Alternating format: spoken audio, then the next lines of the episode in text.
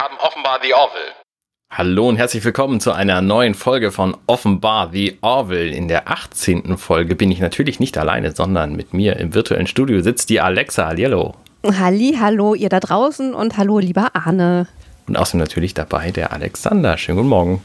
Hallo Arne und wir sind dabei, weil ich das Kabel gefunden habe, was ich gesucht habe, was mich sehr gestresst hat, aber jetzt bin ich gerade sehr entspannt Ja. und freue mich auf diese Folgenbesprechung mit dir. Ja, richtig. Kabel sind manchmal extrem auch. hilfreich. Kabelstress. Ja. Ja, ja, wenn, wenn sie und wenn sie brechen Kabel Ja. und dann Wackelkontakte haben, sind sie extrem unhilfreich. Ja. Das muss man auch mal sagen. Das stimmt. Das stimmt. Gute Kabel, schlechte Kabel, ein neuer Podcast von mir demnächst bei Companion wahrscheinlich. Wir besprechen heute die vierte Folge der zweiten Staffel, die heißt auf Deutsch Vertraue deinem Feind und auf Englisch Nothing Left on Earth Except Fishes. Ich glaube, diesmal habe ich das mit den THs richtig hingekriegt. Klang super. Aber bevor wir dazu kommen, haben wir natürlich einen, äh, einen äh, Kommentar bekommen äh, von Kilian Wied diesmal. Vielen Dank. Er schreibt, Lieutenant Thal ist relativ klar als Bodybuilder oder Gymbro angelegt. Die essen auch ständig ihr eigenes Essen aus Tupperdosen und brauchen massig Kalorien. Das ähm, ist tatsächlich ein Aspekt, den ich noch nicht so betrachtet habe. Ähm, passt. Er hat jetzt nicht unbedingt die Statur eines Bodybuilders, aber zumindest das mit dem ständig Essen äh, trifft auf Bodybuilder auch zu. Und ich kenne zwar tatsächlich niemanden von denen persönlich, aber ständig Essen kann natürlich auch zu Geräuschen führen, die man nicht unbedingt braucht. Das wird ja in dieser Folge nun auch angesprochen. Ja. Wobei damit ja auch so ein bisschen impliziert wird, dass alle Bodybuilder furchtbar unangenehme äh, Zeitgenossen sind. Das wollen wir jetzt ja damit auch nicht sagen. Aber nee, das, das hätte ich so auch nicht gesehen, aber der Typus, das Ja. passt halt Ja. trotzdem irgendwie. Ja. So, Es Leute, gibt die auch ständig nette essen müssen. Bodybuilderinnen, genau. die gibt's auch. Ja. Richtig. Genau. Man glaubt's kaum. Aber Tupperdosen, das ist so generell irgendwie, das ist schon für mich, das geht gar nicht. Also Magst du keine Tupperdosen? Nee, nee. Hm. Ich, ich nutze sie nur im äußersten Notfall und ich finde sie irgendwie schräg. Ich mag Tupperdosen tatsächlich. Ja? Ich finde Meal Prep auch total toll Ah, eigentlich. okay. Ich habe nur, seit ich nur noch zu Hause esse, da überhaupt keinen Bedarf mehr dran. genau. So, Ja, ich habe hab bei so einem. Kickstarter-Ding mitgemacht und erwarte äh, seit, eigentlich hätten die, glaube ich, im Mai letztes Jahr kommen sollen, so Dosen, ähm, mit denen ich dann mein Essen schön ins Büro mitnehmen kann.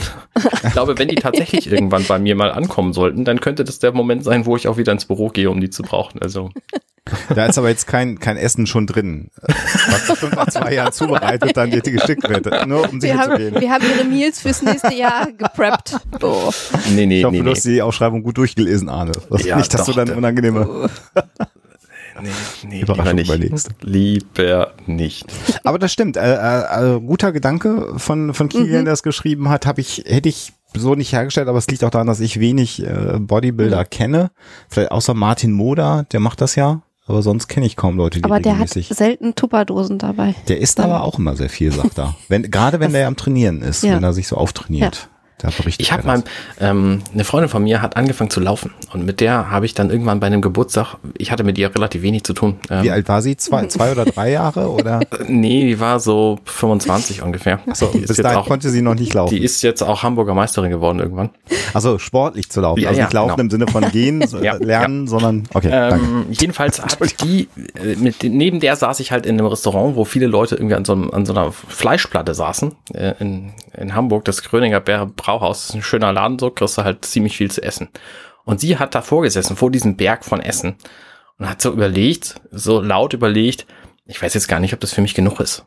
Ach du liebes bisschen Protein, Weil die ne? nämlich tatsächlich irgendwie täglich ihre mindestens dreieinhalbtausend Kalorien brauchte, Ja. um die Energie wieder reinzuholen, die sie beim Laufen verbraucht. Und wenn man sich ihre Fotos über die letzten Jahre davor angeguckt hat, hat sie halt auch extrem abgenommen in der Zeit. Ne, das, es gibt einfach so Sportarten, die brauchen extrem viel Kalorien. Laufen ja- und Schwimmen und so gehört halt alles dazu.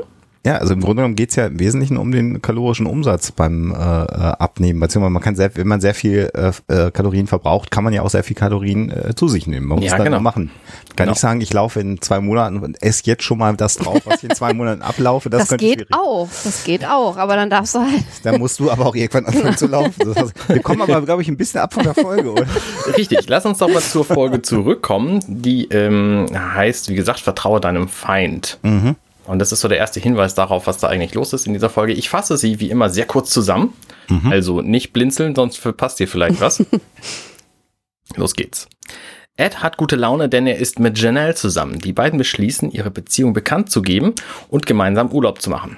Es, er fragt vorher seinen Freund Gordon, ob er das gut findet. Darauf beschließt Gordon, dass er die Kommandolaufbahn einschlagen will, um mehr Chancen bei Frauen zu haben. Am Ende der Folge gibt er das ja doch durch Mangel an Erfolg anscheinend wieder auf. Wir wissen es nicht so genau. Als Ed und Janelle im Shuttle unterwegs sind, werden sie von den Krill gefangen genommen. Ja, wir erinnern uns. Es soll Kommando, äh, Ed soll Kommandocodes verraten, woraufhin ihm Telea, die wir aus der sechsten Episode der ersten Staffel kennen, ähm, begegnet. Sie verrät, dass sie die gesamte Zeit über Janelle war und sie will sich darüber gerade berüsten. In dem Moment taucht ein Schiff der Shaktal auf, dem Telea und Ed nur gemeinsam mühsam entkommen. Gefangen auf einem Planeten müssen sie zusammenarbeiten, um Hilfe zu rufen. Hierbei muss Teleia Ed vertrauen, was funktioniert. Sie werden von der Orville gerettet. Ed lässt Teleia frei und sie wird von einem Shuttle der Krill von der Orville abgeholt. Ist das der Weg in eine friedliche Zukunft? Fragezeichen. Klappentext. Mhm. Äh, ja, sehr schön zusammengefasst. Ja. Und ich, ich weiß gar nicht, mich erinnert äh, diese Folge jetzt gerade, wo du das auch nochmal ähm, Mhm, Enemy Mine. Äh, ja, äh, auch und aber auch aus einer aus einer TNG-Folge. Mhm. Also an welche Folgen mich äh, im Grunde genommen äh, ähm, das erinnert. Ähm, sollen wir das im Vorfeld machen oder machen wir es hinterher im Fazit? Hinterher im Fazit macht, passt besser. Ja, können, oder? Wir, können wir besser später passt machen. Hinterher, also genau. im Fazit nicht, aber vielleicht dann, wenn es irgendwie relevant wird ja, in der genau. Besprechung. So. Genau. Also Analyse. Äh, ja, wir beginnen äh, wie äh, fast immer schon mit einem schönen Establishing-Shot. Ich finde das Raumschiff nach wie vor sehr schön. Äh, bin auch sehr froh. Übrigens, dass hier so ein Miniatur, ich weiß gar nicht mehr, wer uns die geschenkt hat. Zu einem Wiegenfeste der Anna hat uns die nämlich geschenkt. Wir haben eine Miniatur von der Orville hier rumstehen. Sehr schön. Mhm. Halten wir sehr in Ehren. Und wir sehen dann direkt den Jim Bro, über den wir gesprochen haben. Und eine offene Brückentür. Eine offene Brückentür. Danke, Alexa. Ich hätte es gesagt, so, dass er durch bitte. die offene Brückentür. Wir müssen ja hier die Statistik machen. Ich finde übrigens, haben wir schon ausführlich genug über diese Mischung aus Tricordern und diesen, diesen Pads von, von TNG gesprochen? Also nee. im Grunde genommen haben die ja immer noch die, die Technologie, dass sie irgendwas in der Hand haben, auf dem sie entweder lesen oder rumtippen. Ich finde aber bei The Orville es relativ äh, schick gelungen, ähm, dass es ja im Grunde genommen so ein, so ein Display-Only-Ding im Grunde genommen ist, mit so einer Stoßkante noch an einer Ecke. Also unten ja. gibt es so einen kleinen Technikteil und dann wird, so sieht es zumindest aus, äh, der Inhalt darauf projiziert und ist dann auch touch-responsiv. Das finde ich eigentlich für mich ein sehr ästhetisches Eingabegerät oder Lesegerät. Ich finde, das cleverste an diesem gesamten Ding ist, dass es einen Griff hat, wo kein mhm. Display ist, wo man anfassen kann, ohne irgendeinen Befehl auszulösen. Das können mhm. ja die mhm. modernen Geräte heutzutage alle gar nicht mehr. Das stimmt. Also die haben dann so Tricks, äh, wenn du die iPhone hast, die großen iPhone, mit denen du dann sozusagen ja den Bildschirm im Grunde so verkleinern kannst, dass du es trotzdem mit einer Hand bedienen kannst. Mhm. Aber äh, genau, so ein Griff ist hilfreich. Und das ist halt, ich finde es halt auch technisch spannend gelöst. Also da wird natürlich unten einfach eine Birne sein, die diese Plexiglasscheibe da beleuchtet, äh, so. Aber ich, ich, ich finde, die Dinger sehen einfach schick aus. Aber was ja. meint ihr generell? Also es ist ja ganz oft so bei diesen äh, Science-Fiction-Einschlägen äh, und selbst wenn irgendwie Filme nur nur, weiß ich nicht, zehn oder zwölf Jahre in unserer Zukunft spielen, dass dann die Displays immer transparent sind. Das finde ich persönlich irgendwie gar nicht mal so komfortabel und praktisch. Ich weiß gar nicht, wie ihr das seht. Also ich finde es eigentlich eine Entwicklung, die es gar nicht unbedingt in der Realität bräuchte. Also es äh, gibt, äh, Entschuldigung, Arne, falls du sonst sag ich, ich, ich hätte da auch noch was zu gesagt, ja, kein hm. Problem. Aber also du darfst auch gerne erst. Also ich weiß es ja, einige der Entwickler sogar daran arbeiten, hm. äh, sozusagen hm. äh, das Handy halb durchlässig zu gestalten. Also dass die Kamera Und faltbar, quasi das, ne? äh, ja, oder? vor allen Dingen, damit du halt, wenn du auf der Straße hm. rumläufst, nicht irgendwo vordüngelst oder hm. Treppenstufen siehst. Du, also da an, an dieser Technologie wird ja gearbeitet, so dass das Display quasi halb durchlässig ist, damit du dann auf der Straße laufen noch siehst, was so vor dir sich befindet. Ja, weil ähm, genau hinter dem hinter dem iPhone dann so ein Nagel im Fuß im Fußboden befindet, wo du dann drauf trittst. Weil so ein iPhone, wir kennen das ja alle, ne? sogar die die großen Modelle, die sind halt so groß, die nehmen die naja, komplett wenn man so die sich ist wie ich, dann also, hat man es natürlich sehr dicht vor den Augen. Nee. Aber die, die Idee, glaube ich, was Durchlässiges zu machen, gibt es schon länger, aber setzt sich halt nicht durch, da stimme ich dir wohl zu. Hm. Es gab, glaube ich, bei WhatsApp tatsächlich mal eine Funktion, dass du die Kamera quasi als Chat-Hintergrund oh. durchscheinen lassen kannst. Ach so, ähm, stimmt. Ja, aber das, das hat sich halt nicht durchgesetzt, weil Ja. es letztlich totaler Quatsch ist. Genauso wie ich übrigens auch äh, transluzente Displays für Quatsch halte. Nicht mal deswegen, weil man dann durchgucken könnte und das gar nicht muss, sondern auch deswegen, weil das aus äh, Datenschutzgründen einfach Genau. völliger Quatsch Anne, ist. Ne, da genau, kannst du nicht in der Bahn sitzen und irgendwer guckt von der anderen Seite dein Display Ja. und kann dann hervorragend verkehrt Ja. rumlesen und Guter liest dann all deine, deine Mails oder was? Ja, ganz genau. Das, das war nämlich das, also mich gruselt's, wenn ich das sehe. Ich finde es halt, es sieht manchmal in Filmen halt schick aus und du weißt, aha, irgendwie, das ist jetzt äh, Future. Ähm, aber äh, Ist was dran, ja. Ja. Ist was, ist was dran. Also da, hier gehe ich natürlich nur noch dem ästhetischen äh, Mhm. Eindruck. Wobei ich auch heute finde, wir haben kürzlich mal wieder ein paar alte TNG-Folgen äh, auch mal wieder geguckt, so im Urlaub. Ähm, die Pads bei Star Trek funktionieren erstaunlich gut als clunky iPads im Grunde genommen oder Tablet-Computer, solange wie sie nicht im Urlaub fünf mitnehmen, weil sie Ja. fünf Bücher lesen Ja, ja, wollen. genau, Also diese das- ja, ja, Sequenzen, genau. die holen dich halt raus, Ja. weil das macht halt überhaupt gar keinen Sinn. genau. Ja.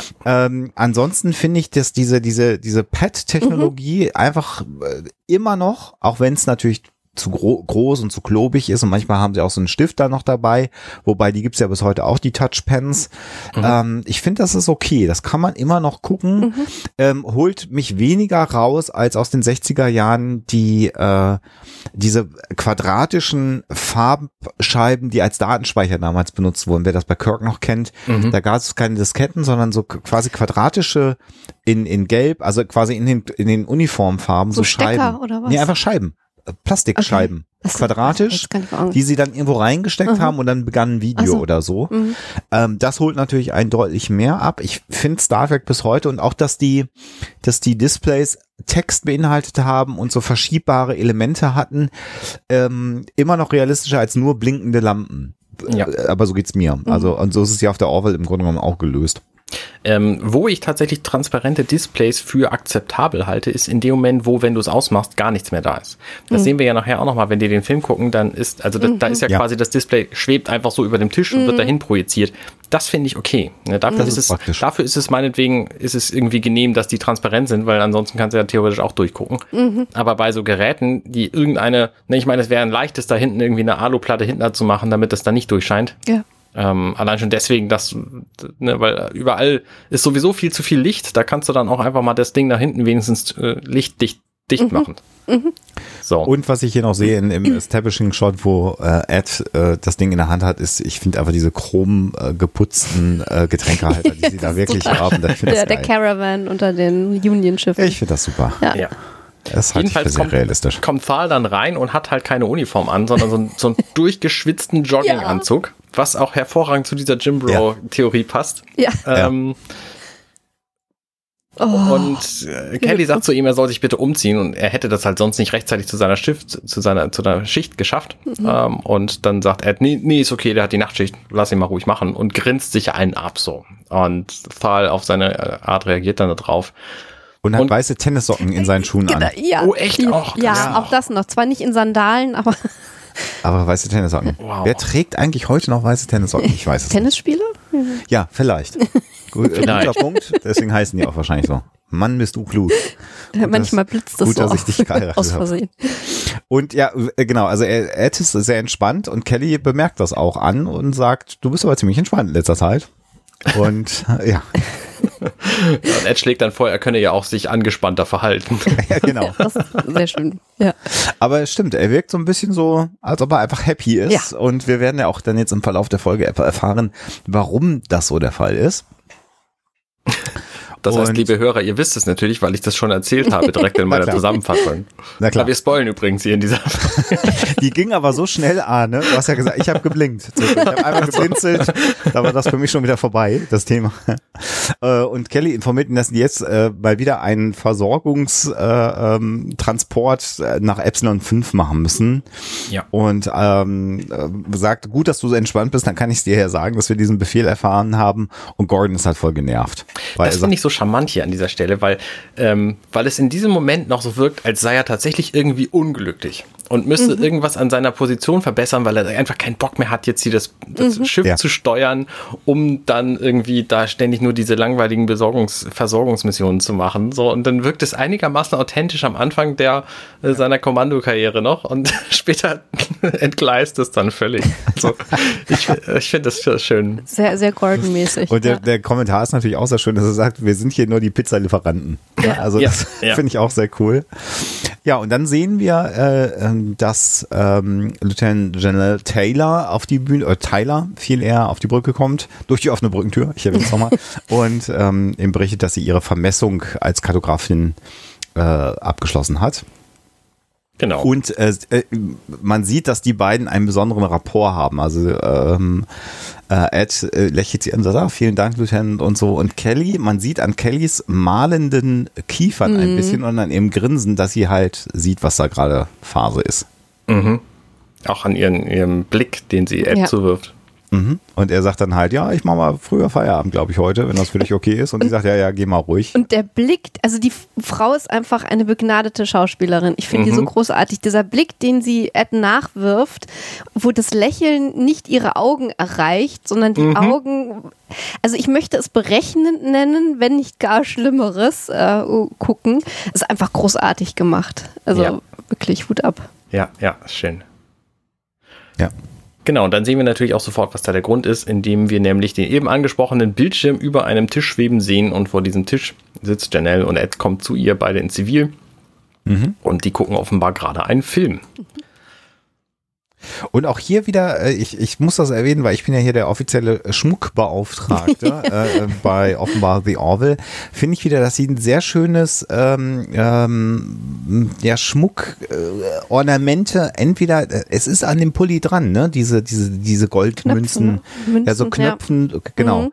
Ähm, ist einfach sehr schick, finde mhm. ich. Ist, so, ist immer so ein bisschen mehr. Mhm als minimal nötig wäre. Also, also das werden sie wahrscheinlich nicht so gekauft haben, sondern da wird sich eine Masken, äh, Massenbildnerin, Kostümbildnerin wieder Gedanken gemacht haben. Mhm.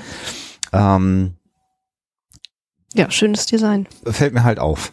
Und er, er ist halt relativ schlicht. Also die Herren sind ja da relativ sweatshirty schlicht unterwegs mhm. auf der Orville.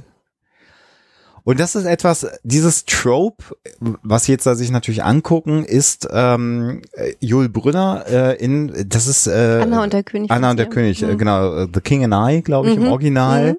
Ähm, dieses Trope macht mich ein bisschen fertig. Also, dass man ähm, äh, Filme schaut, die im Grunde genommen 200 Jahre, 250, 300 Jahre alt sind. 400. 400 mhm. Äh, so. Wobei natürlich auf der anderen Seite wir kürzlich auch einen Film geguckt haben, der inzwischen, wie alt war der? 80 400 Jahre? 400 Jahre alt ist? Naja, aber 80 Jahre alt. Ja. Ne, so der ja. erste, wir haben, wir haben kürzlich den ersten äh, Frankenstein-Film äh, gesehen, der eben kein, kein, war das, das war kein Stummfilm, das war schon ein Nee, Tonfilm. das war aus den 33. 33. Nee, oh, nicht 80 Jahre, aber genau. Fast, mhm. aber, ne? Und wo man denkt, okay, aber machen wir das tatsächlich dann auch noch weiter in die Zukunft? Also gibt es so wenig Unterhaltung? Also bei den Classics, also wenn wir den gucken, dann ist der halt 80 Jahre alt oder 70 Jahre alt und ist ein Classic, aber bleibt das dann so, dass man immer wieder und immer wieder wieder diese uralten Schwanzhänden guckt. Ich weiß. Ich finde das mhm. ganz gut erklärt tatsächlich. Also, ich meine, wir haben das ja schon die gesamte Serie über gesehen, dass es so ist und dass Ed sich mit den Dingen aus unserem Jahrhundert sehr gut auskennt, so.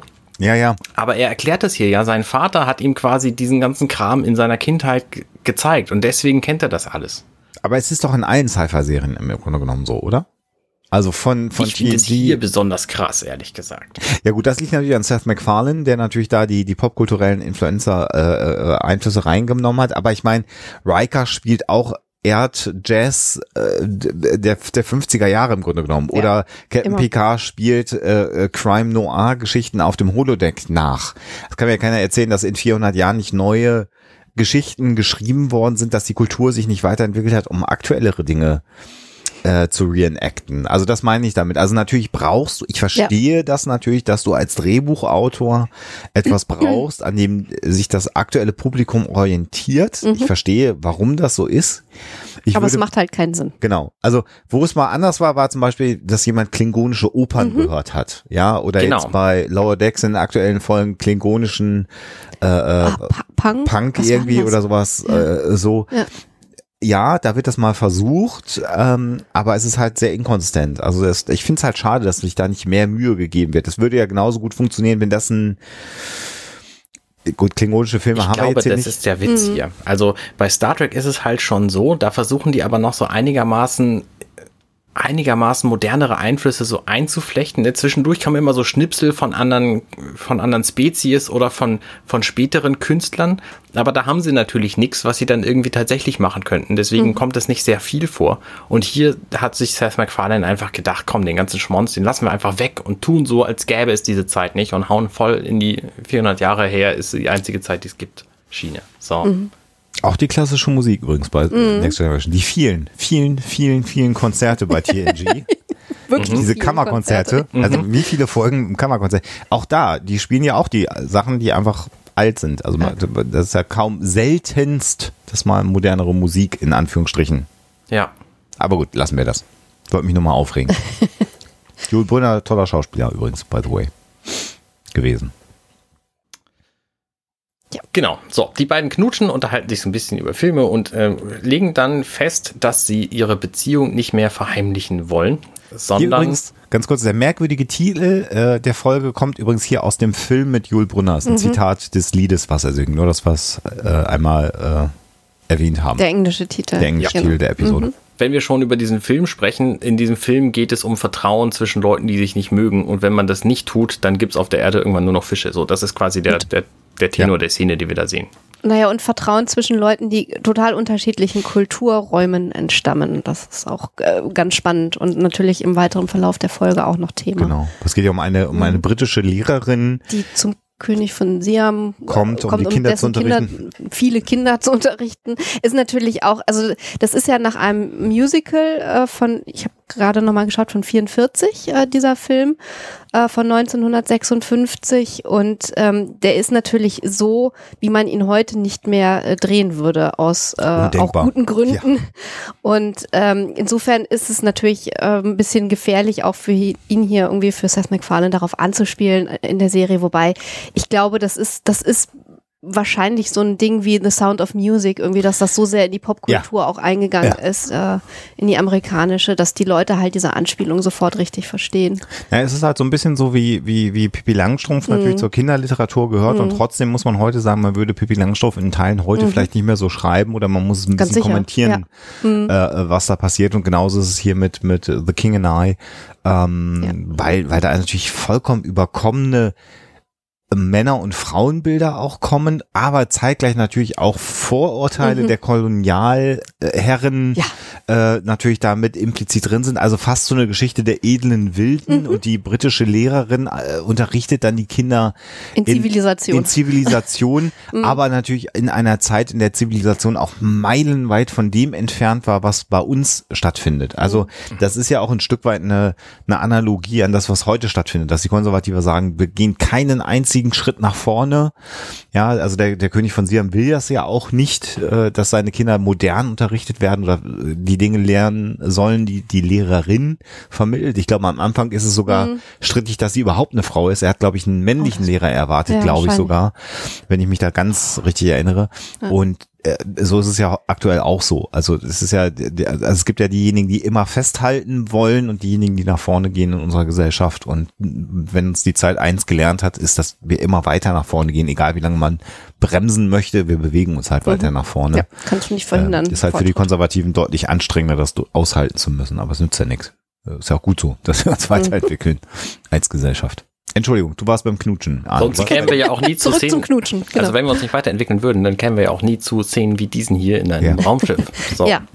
Genau. Äh, genau, die waren am Knutschen, unterhalten sich über Filme und dann stellen sie halt fest, sie müssen ihre Beziehung mal, mal ein bisschen veröffentlichen, weil es weiß ja noch niemand auf diesem Schiff. Ähm, wir haben ja Kelly gesehen. Ja, ja genau.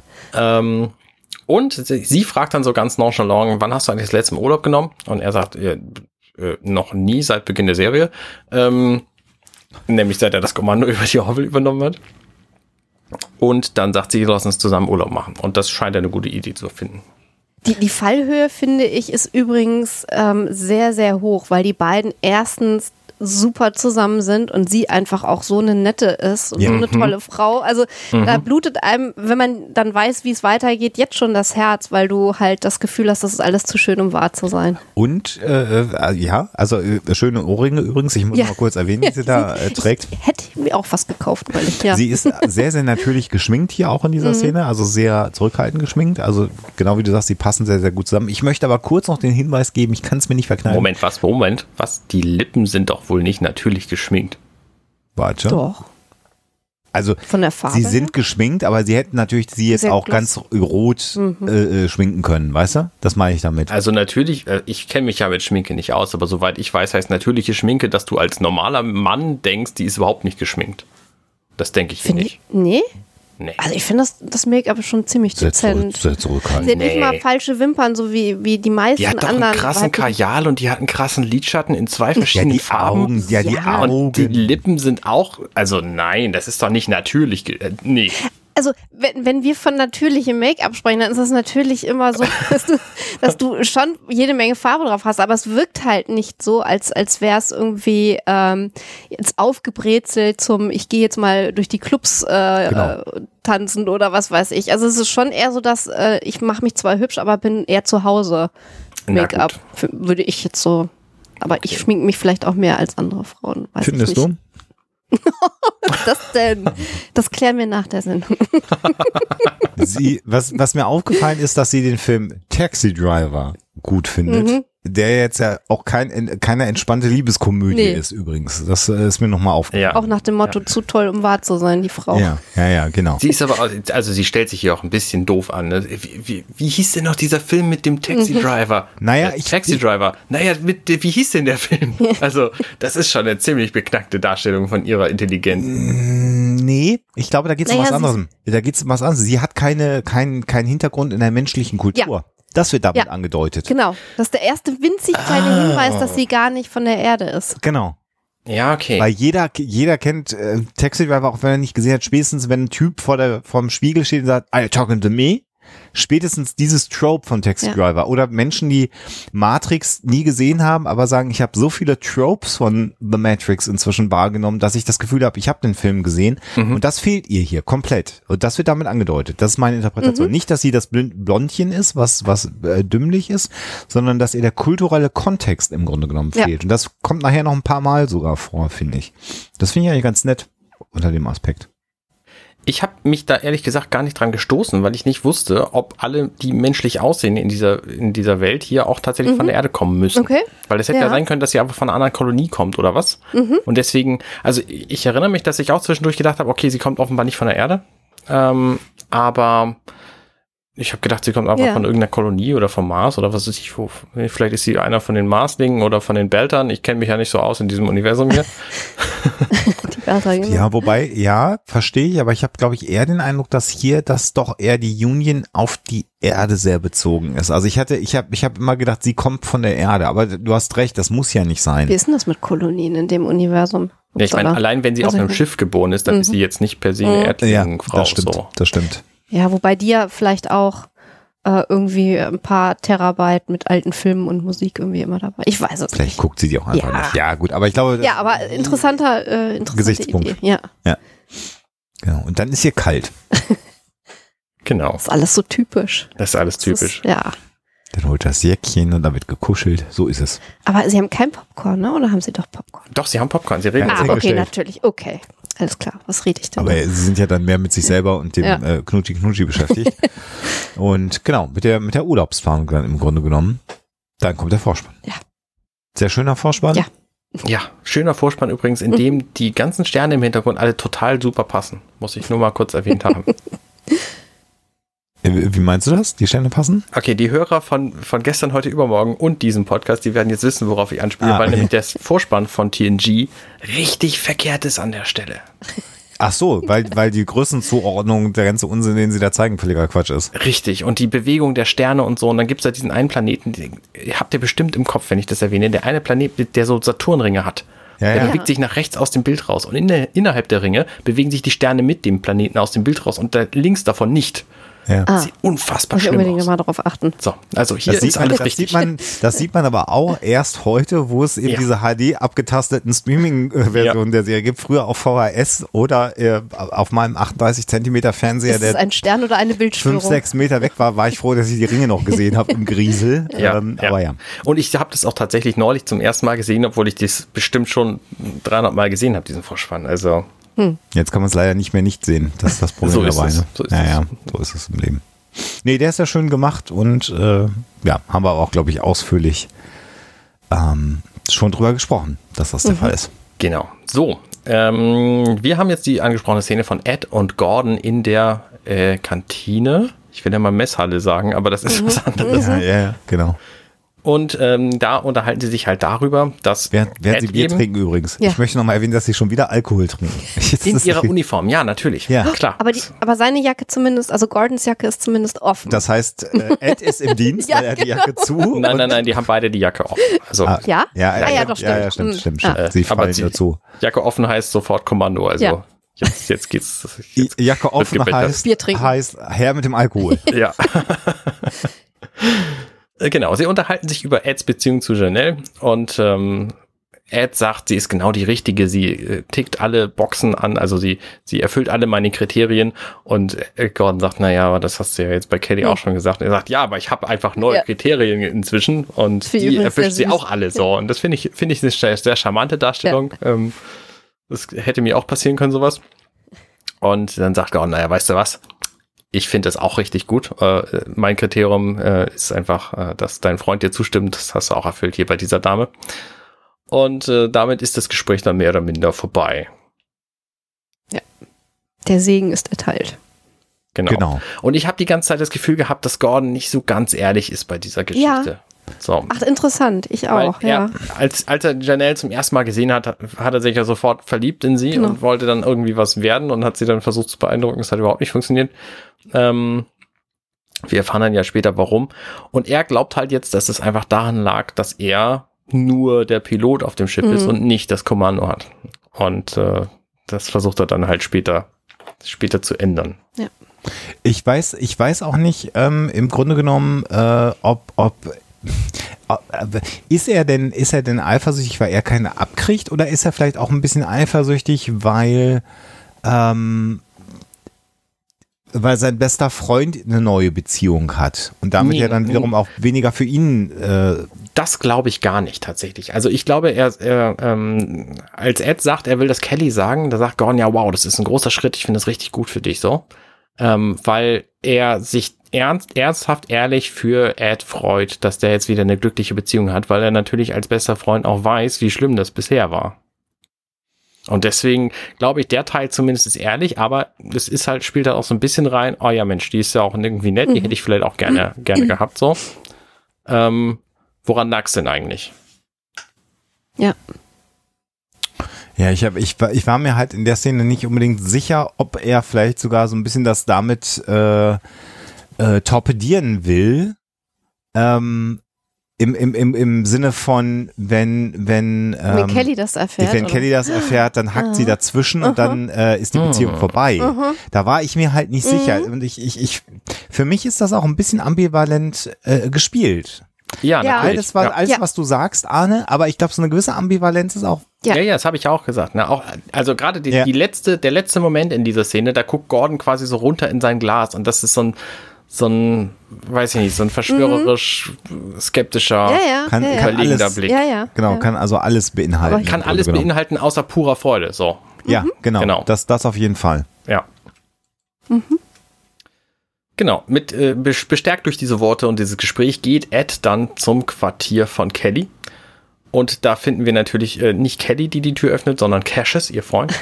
Cassius, ich weiß nicht, ich habe schon wieder vergessen, wie der, naja, egal. Eigentlich. So wie es geschrieben ist, Cassius, ne? Oder? Nee, er sagt Cassius. Cassius. Oder, oder sagt. ich glaube, Ed sagt Cassius, kann das sein? Ich weiß nicht. Der Lehrer jedenfalls. Ja. Der, der sympathische, gut aussehende Lehrer. Und der Ja. holt dann halt Kelly und verschläßt das Quartier, weil es offensichtlich tatsächlich ihres war. Das ist echt so ein Mr. Nice Guy. Das ist wirklich schon. Und lässt die beiden dann eben eben alleine. Ja, der wird einfach weggeschickt, genau. Furchtbar. Ed geht dann zu Kelly halt rein und dann sind die beiden alleine und er, das ist eine, eine wunderschöne Szene, weil er so mit was ganz Großem ankommt, sie setzen sich beide hin, sie hört ihm ganz offenbar zu und er sagt dann, "Ah, ich muss dir was ganz Wichtiges sagen und sie so, ja, weiß ich doch. Das ist einfach, ich finde, das ist eine schöne Version. Und dann erklärt sie ihm auch direkt, warum sie das weiß und das finde ich so charmant, weil sie sagt, naja, du hast genau 15 Lächelgesichter, ne? Also, Ja. und ähm, das ist einfach eine tolle, tolle Erklärung. Ja, und äh, es zeigt aber auch, wie sehr Kelly ihm in allem überlegen ist, dann auch wieder in dem Fall. ja. Ja, zumindest wie gut sie ihn kennt. Oder ne? wie- Ob sie genau. ihn jetzt in allem überlegen ist, das würde ich da nicht reinlesen, aber zumindest, Ja, dass, sie, gut. dass sie ihn sehr gut lesen kann, ja. Genau, genau, genau. Also sie kennt ihn besser als jeder andere. Also Gordon war zum Beispiel, sein bester Freund war überrascht, weil der hat es halt nicht geschnallt. Ja, Und sie weiß es halt schon ewig lange. genau. Ne? Ich muss übrigens sagen, also was so den Schnitt äh, und den Schmuck angeht, äh, mit den Kreolen und so, da haben sie sich ein bisschen ähm, äh, sozusagen an das ähm, ähm, aus der vorigen Szene ähm, gehalten. Wobei ich bei ihr ganz ehrlich sagen muss, dass ich die Farben ganz, ganz scheußlich finde. Das Rote. Ja, ähm, Rot und Braun, also diese Kombination und dann irgendwie dieses komische, was ist das, so ein Schlangenmuster noch irgendwie, so ein, oder ein Wabenmuster, Netz. was da drunter Ja. hat, ein Netz. Oh, also da hat's, also ich finde die Kostüme normalerweise total schön, aber da hat's mich so ein bisschen gerissen bei dem Mhm. Outfit. Ja, ist halt so super, äh, äh, super casual soll es Mhm. sein. Aber ein, trotzdem eine sehr charmante Szene. Und äh, Ed ist aber total erleichtert, dass das so gut gelaufen ist. Ja. Ja. weil wir erinnern uns ja, wie er sich benommen hat, als sie Ja. von ihrem Stimmt. Freund erzählt hat. Genau, Und genau. er, für ihn ist sein Maßstab er selber. Genau. So, und jetzt äh, ist dann die nächste Szene eingegangen von der M- Musik von, von Billy Joel. Naja, Ah. zumindest sehen wir erstmal, dass er sagt, äh, ähm, er will mit ihr Urlaub machen und sie sagt, oh Mensch, du musst die Frau ja wirklich gerne, gerne haben, ist gar kein Problem, wir kriegen das ohne euch hin. So, also Ja. ne, er, Erlaubnis zum kriegt Urlaub machen hat er. beides. Genau, also er, Segen von Kelly für die neue Beziehung und dass sie ihn im Urlaub vertritt. Ja. Wir kennen das alle, Urlaubsverträge und Kollegen fragen immer ganz schrecklich. Ja, So, dann, genau, dann kommt also Billy Joel Musik, wir sehen ein Shuttle wegfliegen. Auch da wieder Billy Joel, ne? also unsere, eigentlich äh, Klassiker aus unserer Zeit Ja. schon fast wieder, ja, natürlich. musikalisch. Ich, ich weiß jetzt nicht, von wann dieses konkrete Lied ist, aber ich würde jetzt mal tippen, mindestens aus den 80ern. Genau. Und äh, wir sehen dann, wie äh, Lieutenant Janelle, ähm, Lieutenant Tyler eigentlich, Janelle ist ja der Vorname, ähm, das Shuttle fliegt und Ed wühlt da hinten in der, in der Tasche rum und hat halt sein Necessaire Ja. vergessen. Also alles, was er so braucht, Shampoo und all so ein Zeug. Und dann sagt sie halt, ja, das, dann musst du dir halt was Neues synthetisieren. Und er braucht offensichtlich eine spezielle Zahnseide, wobei ich nicht verstehen kann, warum er diese Zahnseide ausgerechnet nicht synthetisieren kann. Das habe ich nicht verstanden. Aber gut. Die ist nur gut, wenn sie tatsächlich echt ist. Wer von, weiß. von irgendwelchen ähm, ähm, Seidenspinnern Mhm. original entnommen ist. Und sie hat aber übrigens jetzt auch ein rotes Oberteil, so ein rotbraunes Oberteil an, oder? Unter der Jacke? Sehe ich das falsch? Ähm, ja. Zumindest wirkt es jetzt durch die, durch die Windschutzscheibe so. Wir sehen sie ja nur durch die Windschutzscheibe. Huh. Ich finde aber von ihrer Klamotte, gerade wo wir bei ihrer Klamotte sind, die verschiedenen Strukturen und Muster, die da an, alleine an dieser Jacke dran Ja. sind, Ja. ist Toll. echt krass. Wobei so ein das Ringmuster auf dem Arm und so ein, äh, so ein Schuppenmuster irgendwie vorne und Ja. hinten noch was anderes. Ja, wobei das, glaube ich, auf den Ärmeln ein Druck ist. Gott, korrigiert mich, Oh wenn ja, ich falsch liege, aber auf Stimmt. den Schultern ist es tatsächlich äh, der Schnitt. Also, äh, Ja, richtig. nee. Ah, ist schon aber sehr interessant, aufwendig. ja. Ist Sehr elaboriert. Ja. Ja. Und da kommt übrigens, bevor wir, also bevor die beiden da wieder vorne sitzen, lockt sie ihn ja nach vorne mit, hier, guck dir doch mal diesen fantastischen, tollen Nebel an. Genau. Und da sind wir jetzt mal wieder bei, bei- Weltraumphysik. Dieser Nebel ist riesengroß und sehr weit weg. Mhm. Die fliegen die gesamte Zeit schon auf diesen verdammten Nebel zu. Der könnte und auch in drei Stunden nach vorne. auf. Ja, genau. Nee. Und unabhängig Nee. davon könnten sie noch drei Stunden weiterfliegen und er könnte immer noch nach vorne kommen, würde immer noch das gleiche Bild sehen. Richtig, ganz genau das. Also das ist, das ist Quatsch. Aber so ist das. So ist das. Nee, jedenfalls hat sie ihn damit. Ich meine, vielleicht. Und, und ich habe, ich habe übrigens ja von, von, von Reinhard Remford mal irgendwann gelernt, äh, dass äh, solche Nebel in der Regel fast gar nicht farbig sind. Die allermeisten Nebel im Weltall sind auch, äh, also die sind halt eingefärbt, äh, damit man sie besser sehen kann. Meistens sind die halt gar nicht so doll bunt. Gibt es auch? schwarz. Ja, es ist halt, es ist halt total deprimierend. Also wenn wir mal irgendwann Raumschiffe bauen werden, werden wir alle total enttäuscht durch die. Gegend fliegen. ja, Wie sie sehen, sehen sie nix. Ja, das ja, ist ja, alles. in der Tat. Das war im Fernsehen viel besser.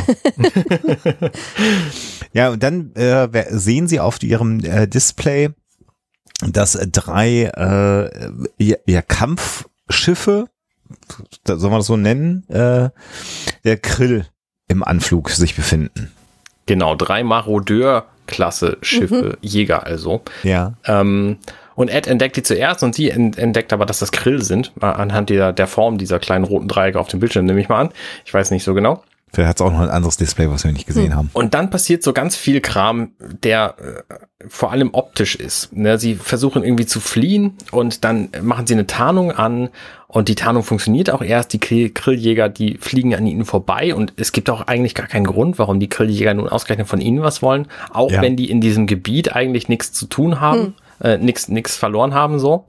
Ähm, und dann kommen sie aber wieder zurück und dann machen sie einen genialen Trick, der die Tarnung von diesem Shuttle aushebelt. Sie sprühen nämlich einfach irgendwie Treibstoffhinterlassenschaften Ja, aus, die sind so grün. ja, genau. Und dann damit wird das Shuttle dann quasi ähm, äh, einfach sichtbar gesprüht. So wie man das mit so einem Nebel dann wahrscheinlich auch machen würde, wenn man dann tatsächlich in so einem Raumschiff davor steht.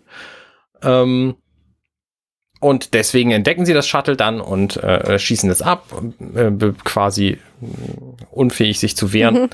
Und äh, dann kommt das große Schiff von den, von den Krill an und sammelt sie ein. Ja. Genau. Und es ist halt, wird an der Stelle jetzt auch gar nicht erklärt, warum. Also, ne, die Jäger hätten ja im Grunde genommen wissen müssen, dass da ein Shuttle ist, es sichtbar machen und dann auch nicht zerstören, sondern nur Kampf, also äh, antriebsunfähig schießen und äh, um es dann mit einem Traktorstrahl aufzusammeln vom Mutterschiff sozusagen. Ähm, das wird natürlich nachher in der Folge völlig klar, warum das gelungen ist, aber hier in dem Moment, wenn man es zum ersten Mal sieht, ist es komplett unklar, warum das jetzt Naja, passiert man ist. hat schon das Gefühl, da steckt irgendwie so ein Plan dahinter. Ja, ja, klar. Also, ne, also eine Absicht. Deswegen gucke ich das übrigens so gerne mit meiner Frau Angela, weil die nämlich in dieser Szene gesagt hat, oh Moment mal, die gehört bestimmt zu dem Grill. Und ihre anschließende Begründung war unter anderem, die trägt grün. Grün ist die Grillfarbe. Okay. Ah. Spannend, ja. So, und Ja. es ist irgendwie alles grün und es gibt einfach keinen anderen Grund. Ja, ja. Ja, in der nächsten Szene sehen wir Kelly, die jetzt ja das Kommando hat äh, in ihrem Büro und äh, bei ihr steht Bortes und sie sagt, ah cool, wir haben endlich einen äh, neuen Chef der Sicherheit, der uns zugewiesen worden ist.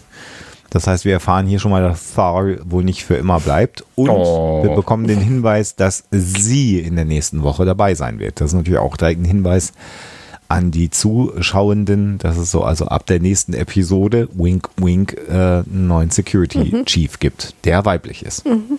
Genau. Und wir erfahren auch, dass offensichtlich die gesamte Crew Schwierigkeiten hat mit seiner Art, weil Bortos das nämlich sagt. Also die Crew wird sich darüber äh, Genau. freuen. Freuen. Äh, ich frage mich ja, wie, wie Thal überhaupt seine guten Kritiken bekommen hat, die er ja hatte, bevor er auf die Orville kam. Na, es gibt ja sowas wie, wie, dass man weggelobt wird. Es gibt ja zwei Möglichkeiten, um Leute Mm. Ja, loszuwerden. stimmt, man ja. kann sie, äh, man kann sie halt auch wegloben. Man kann ihnen ein gutes Zeugnis schreiben, damit sie andere Stellen kriegen, dann sind sie halt auch weg. ähm, das, äh, ich will jetzt nicht sagen, dass es sowas auch in der Politik häufiger mal gibt, aber sowas gibt es ja auch in der Politik häufiger mal. Naja, und ganz böse gesagt ist jetzt ähm, die Orville nicht unbedingt das Union-Aushängeschild, ne? Ja, also für. Star ist das jetzt auch nicht unbedingt vielleicht ein Schritt nach vorne in die Ka in der, auf der Karriereleiter. Ja, das stimmt. Das ist Insofern- nicht das Flaggschiff der Union, das stimmt. Das ist halt nur eins von vielen Schiffen. Mit Ja, den wichtigen Versorgungsmissionen und so. Ja. Genau, da kommt Gordon rein und wundert sich zuerst, weil er denkt, oh, erster Offizier, zweiter Offizier, die haben Ich bestimmt möchte was ganz kurz Wichtiges noch zu besprechen.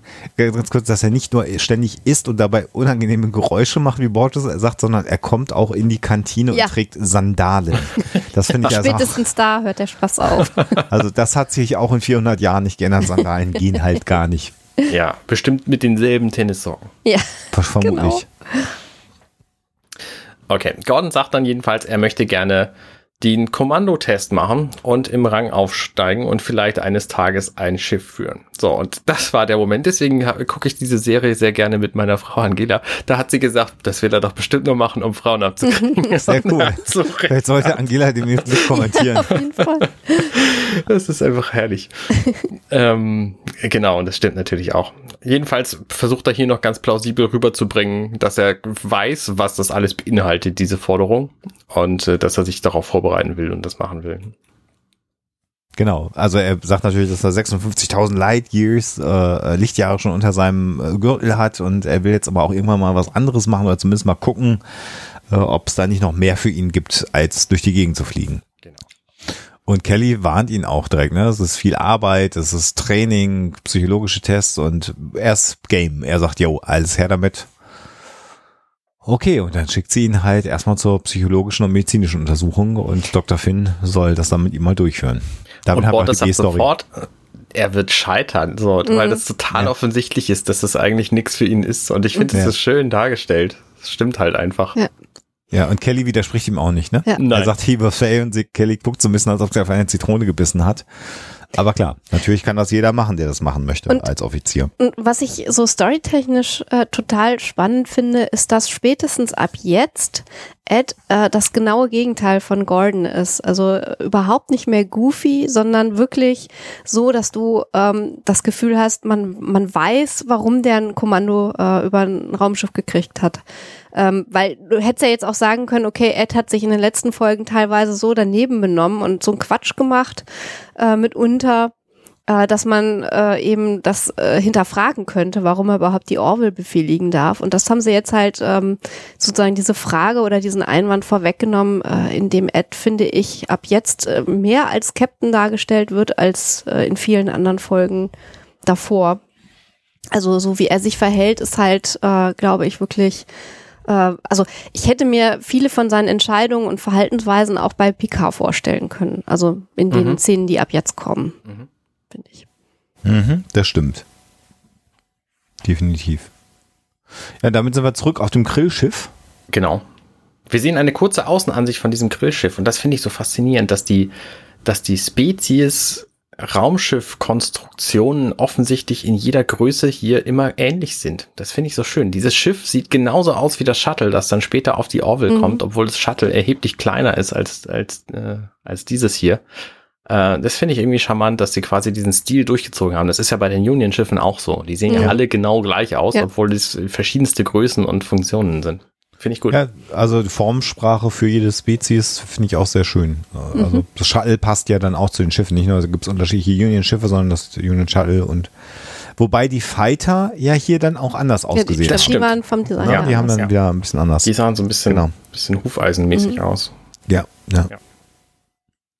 Genau, da kommen dann drei Grillreihen zu ihm in seiner, zu Ed in seiner Zelle und wollen die Kommandocodes haben. Und da habe ich gedacht, was ist das eigentlich für ein Quatsch? Ich meine, die sind 400 Jahre in der Zukunft und machen das immer noch mit irgendwelchen Codes, die man eingeben muss. Das kann doch nur Unfug sein. Ja. Und äh, zum einen das und zum anderen ähm, dauert das dann ja nicht lange und dann gibt er ihnen den Code. Und da habe ich gedacht, okay, das kann doch auch nur Unfug sein. Und es stellt sich dann ja später auch als richtig Ja. raus.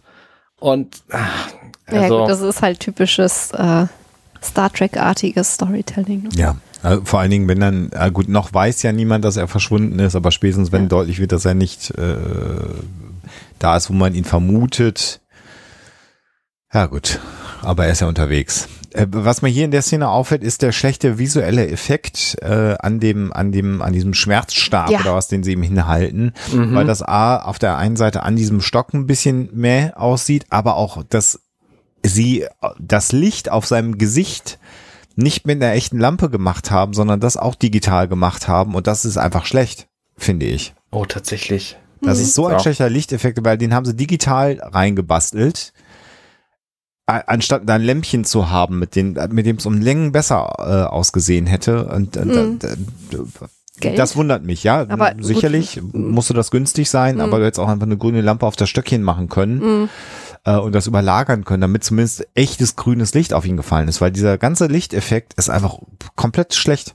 Ich meine, die haben da ja auch grünes Licht überall. Ja. Ne? Also die Grill Ja. sind grün beleuchtet, obwohl sie sowieso schon so einen leicht grün-grau Stich haben. Ähm, und Ed auch. Und alles, was da sonst ist, auch. Also Ja. offensichtlich ist grün das neue Schwarz, ja.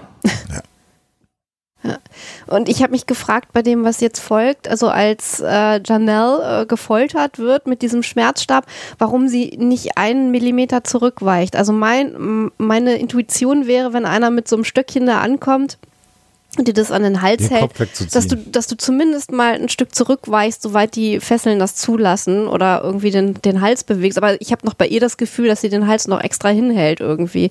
Das kam mir so ein bisschen komisch vor.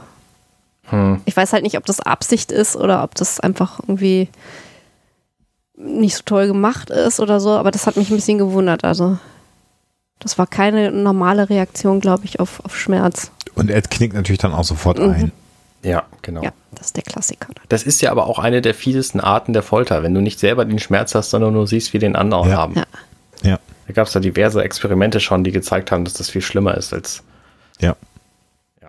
Ja. Naja, gut. Okay. Mhm. Jedenfalls knickt er dann ein und gibt ihnen dann erstmal den falschen Kommandocode. Und äh, eigentlich ist das erwartbar gewesen. Also Na klar. sowohl, dass, dass der Code falsch ist, als auch, dass er ihnen sofort gibt. Mhm.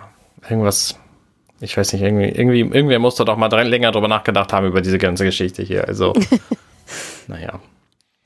Jetzt kommt aber eine sehr, sehr schöne Szene, der mich an einen uralten Witz aus der, aus der Psychologie erinnert, den sie hier einfach Großartig. dargestellt haben. Ja, herrlich. Ist fast wie ein Sketch irgendwie. Ja. Gordon ist so. bei Claire. Wir Und erinnern so. uns Claire, die Ärztin. Ja. Genau. Und sie zeigt ihm so verschiedene Rorschach-Tests. die so ein bisschen in 3D sind. Äh, also sie sind natürlich so als Hologramm dargestellt. Und er ist einfach komplett ja angewidert von diesen, von diesen äh, Hologramm-Tintenklecksen.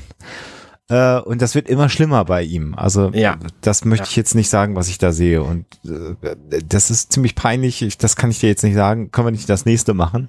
Und es wird Und- halt immer schlimmer. Es ist total geil. Er sagt, naja, also bei dem ersten, das ist irgendwie peinlich, das mag ich nicht. Können wir zur nächsten Form gehen? Und das sagt er dann noch dreimal und bei der vierten Form springt er auf und sagt, das ist unmenschlich, das kann er nicht mal, das ist wirklich sowas Widerliches hier, das geht ja Also gar nicht. Ein, ein, ein, Herrlich. wie sagt man, wie würde man wie würde man Hostile Work Environment übersetzen? Ein, ein, ein schädliches Arbeitsumgebung, ja. Arbeits Schlechtes Umfeld, Arbeitsklima. Ja, ja, genau, schlecht, danke. Schlechtes das war's. Arbeitsklima. Ja. Ja, genau. genau. Wobei dieses Hostile Work Environment eher noch wirklich aus, aus dem Human Resources, Ja. ich finde diesen Begriff ja ganz schrecklich, Ja. im amerikanischen Arbeitswesen halt ist. Also das ist dann etwas, wenn man das hat, dann geht man ja eigentlich zu einem Human Resources Mitarbeiter, beschwert sich dann, dass hier Ich kann so nicht äh, arbeiten. genau ähm, äh, ähm, begegnet wird.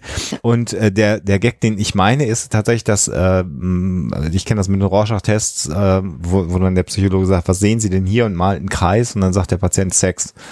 Und dann malt er ein Dreieck und der Patient sagt Sex. Und dann malt er ein Quadrat und er sagt Sex. Und dann sagt er irgendwann, meine Güte, warum, warum denken Sie denn die ganze Zeit an, an Sex? Und dann sagt der Patient, wieso ich? Sie malen noch hier die ganze Zeit den Schweinkram. ja. Oh. Das ist also ein uralter Gag und das ist hier natürlich eine Variation ähm, dieses uralten Das Tests. Und Claire ist dann natürlich auch ein bisschen irritiert. Ich finde das so schön, dass sie hier sehr effektiv einfach zeigen, A, dass Gordon ein ganz merkwürdiger Typ ist Ja. und B, dass der auch nicht geeignet ist für diesen, diesen Kommandoposten. Weil Ja. das Ja. einfach totaler Quatsch ist, dass man nur irgendwelche widerlichen Dinge sieht. So. Ja. Und Wobei es ist ich- natürlich ein totales, total tolles filmisches Mittel, dass sie einfach nicht sagen, worum, was er eigentlich sieht. ja. Ja. Und ich habe mich die ganze Zeit gefragt, was ich da sehe. Und ich sehe da nämlich irgendwie überhaupt nichts, außer vielleicht verschiedene Bakterien oder so. Und äh, ich weiß nicht, wie es mir damit geht, was ich jetzt von mir selber halten soll. Weil mir die Fantasie fehlt, da irgendwas drin zu sehen. Ich glaube, das ist aber auch der Trick. Wahrscheinlich also die, Absicht, die, ne? die sind Ja, absichtlich ja, ja. so gestellt, dass man da gar nichts drin sehen kann, auch weil die sich so ein bisschen drehen. Ähm, äh, das, das, ist, das ist sicherlich Absicht. Und das macht es ja noch absurder, Ja. äh, äh, dass er darauf so reagiert. Ich glaube, das ist äh, genau so konzipiert. Ja, Das- das ich sehe da übrigens maximal so modernere Space Invaders drin in diesen Dingern. Ja. Ich, seh, ich würde bei, bei dem, warte mal, was ist das? Ist das das dritte?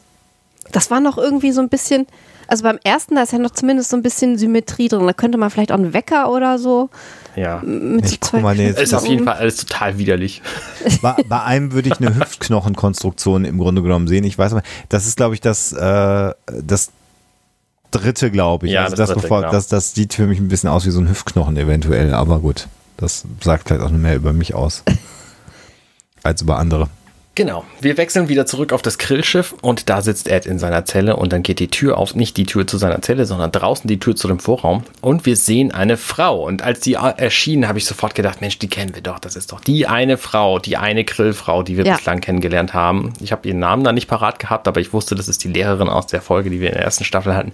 Und stellte sich auch raus, okay, das war jetzt nicht die Überraschung, sondern die Überraschung ist das, was sie ihm gleich sagt. Ja.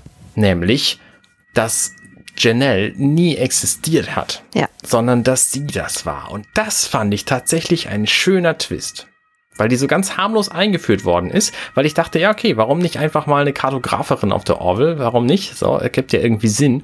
Und dann ist die einfach nur konstruiert von ihr, weil das ein Racheakt ist. Fand ich sehr, sehr cool gemacht. Genau, äh, Telea äh, heißt die äh, Skrill-Frau, die wir schon äh, kennengelernt haben.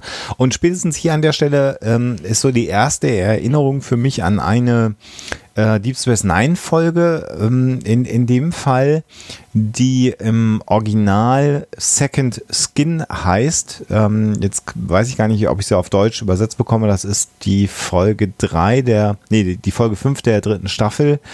Und da äh, wird, ähm, Kira Nerys äh, im Grunde genommen entführt und wacht als Cardassianerin auf. Und man erzählt ihr genau die umgedrehte Geschichte. Also sie sei eine cardassianische Spionin gewesen, die man quasi umgebaut hat, biologisch zu einer Bajoranerin. Äh, dann sollte sie spionieren und man hat sie jetzt zurückgeholt und äh, man hat aber ihr auch sozusagen eine andere Persönlichkeit gegeben und sie muss dann sozusagen irgendwann im Verlauf dieser Episode ähm, akzeptieren, dass sie eine Cardassianerin ist, was natürlich dann nicht stimmt am Ende. Ähm, und da habe ich mich sehr, sehr äh, dran erinnert gefühlt. Mhm. Ähm, äh, hier. Das ja. ist übrigens eine Folge, die ich super gruselig fand, weil sie wirklich auch so mit dieser Angst, was es ja real nicht gibt, aber mit der Angst vor einer Gehirnwäsche ja. und so spielt. Also quasi, dass deine ganze Persönlichkeit dir nur ähm, ja eingepflanzt wurde und du in Wirklichkeit jemand ganz anders bist. Also ich finde es schon sehr, sehr bedrückend irgendwie äh, diese Motive, die ja recht häufig in solchen Serien und Filmen auftauchen. Wobei es ja hier anders ist. Also ja, ja, hier schon. Ja hier war es natürlich volle gemacht. Absicht und genau, Plan. Genau. Wobei sie ja auch schon sagt, dass äh, diese Umwandlung, so wie sie vorgenommen wurde, ein sehr schmerzhafter Prozess war. Aber ihr Hass sozusagen, also ihr Wunsch, so Rache zu nehmen, ja auch so groß gewesen ist, dass sie das in Kauf genommen hat. Und das ist natürlich immer das Ding, wo man sagt, ja, aber die haben noch DNA-Scanner und so. Es muss natürlich immer auf der DNA-Ebene äh, eine Veränderung stattfinden, damit natürlich äh, Claire zum Beispiel nie entdecken kann, dass das passiert ja. ist. Interessant ja. finde ich auch hier übrigens, dass äh, die Schauspielerin, man kann sie wiedererkennen, aber man sieht hier natürlich, dass so ein mhm. Skrill ähm, Make-up, äh, nee, Skrill, was? Krill, ach Entschuldigung, Skrill ist was anderes. Skrillex ist so ein Musiker. Richtig.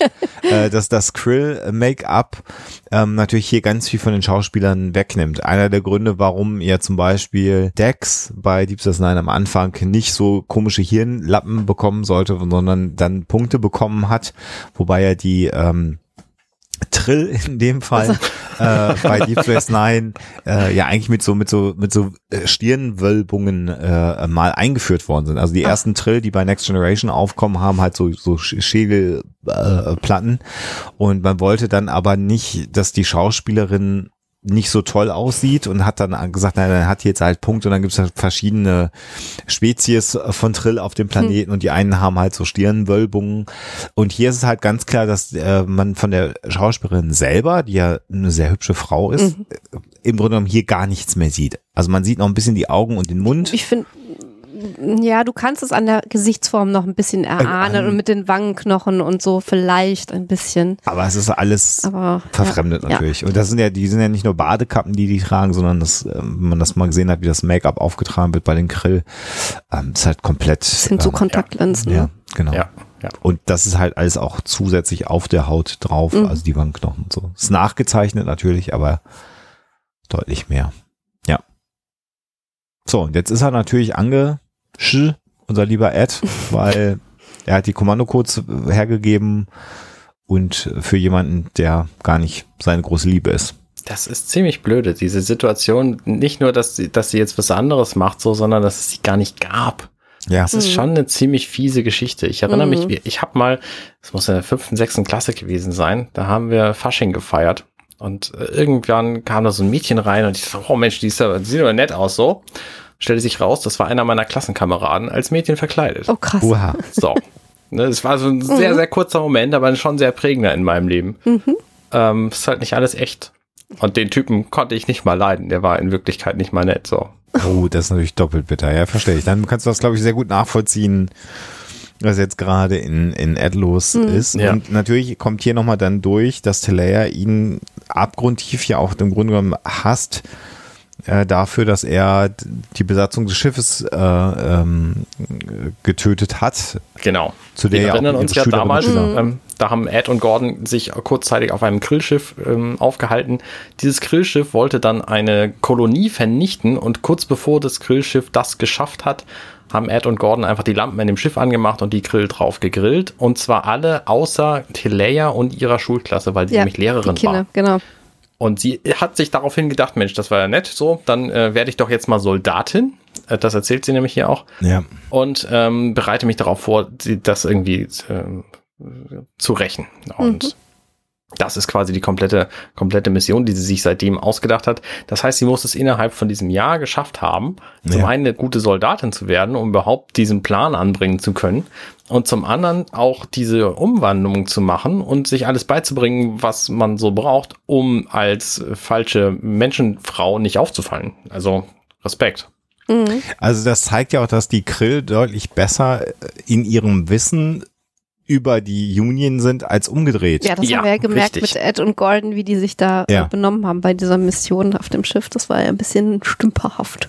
Ja. Aber äh, nochmal, also ich fand auch damals ähm, hat er sich äh, komplett anders verhalten, äh, als er es jetzt tut. Also für mich ist das Mhm. hier auch echt, also nach diesem letzten äh, I'm, I'm a Fool oder, oder I'm an Idiot, ich weiß nicht mehr, was er da sagt, ähm, ist es trotzdem für ihn so ein Hero-Moment. Also wo er wirklich über sich hinauswächst. Und ich finde, selbst an seinem Outfit find, merkt man das, weil es sehr, sehr dunkel gehalten ist und sehr sozusagen ihm auch mehr Ernsthaftigkeit verleiht.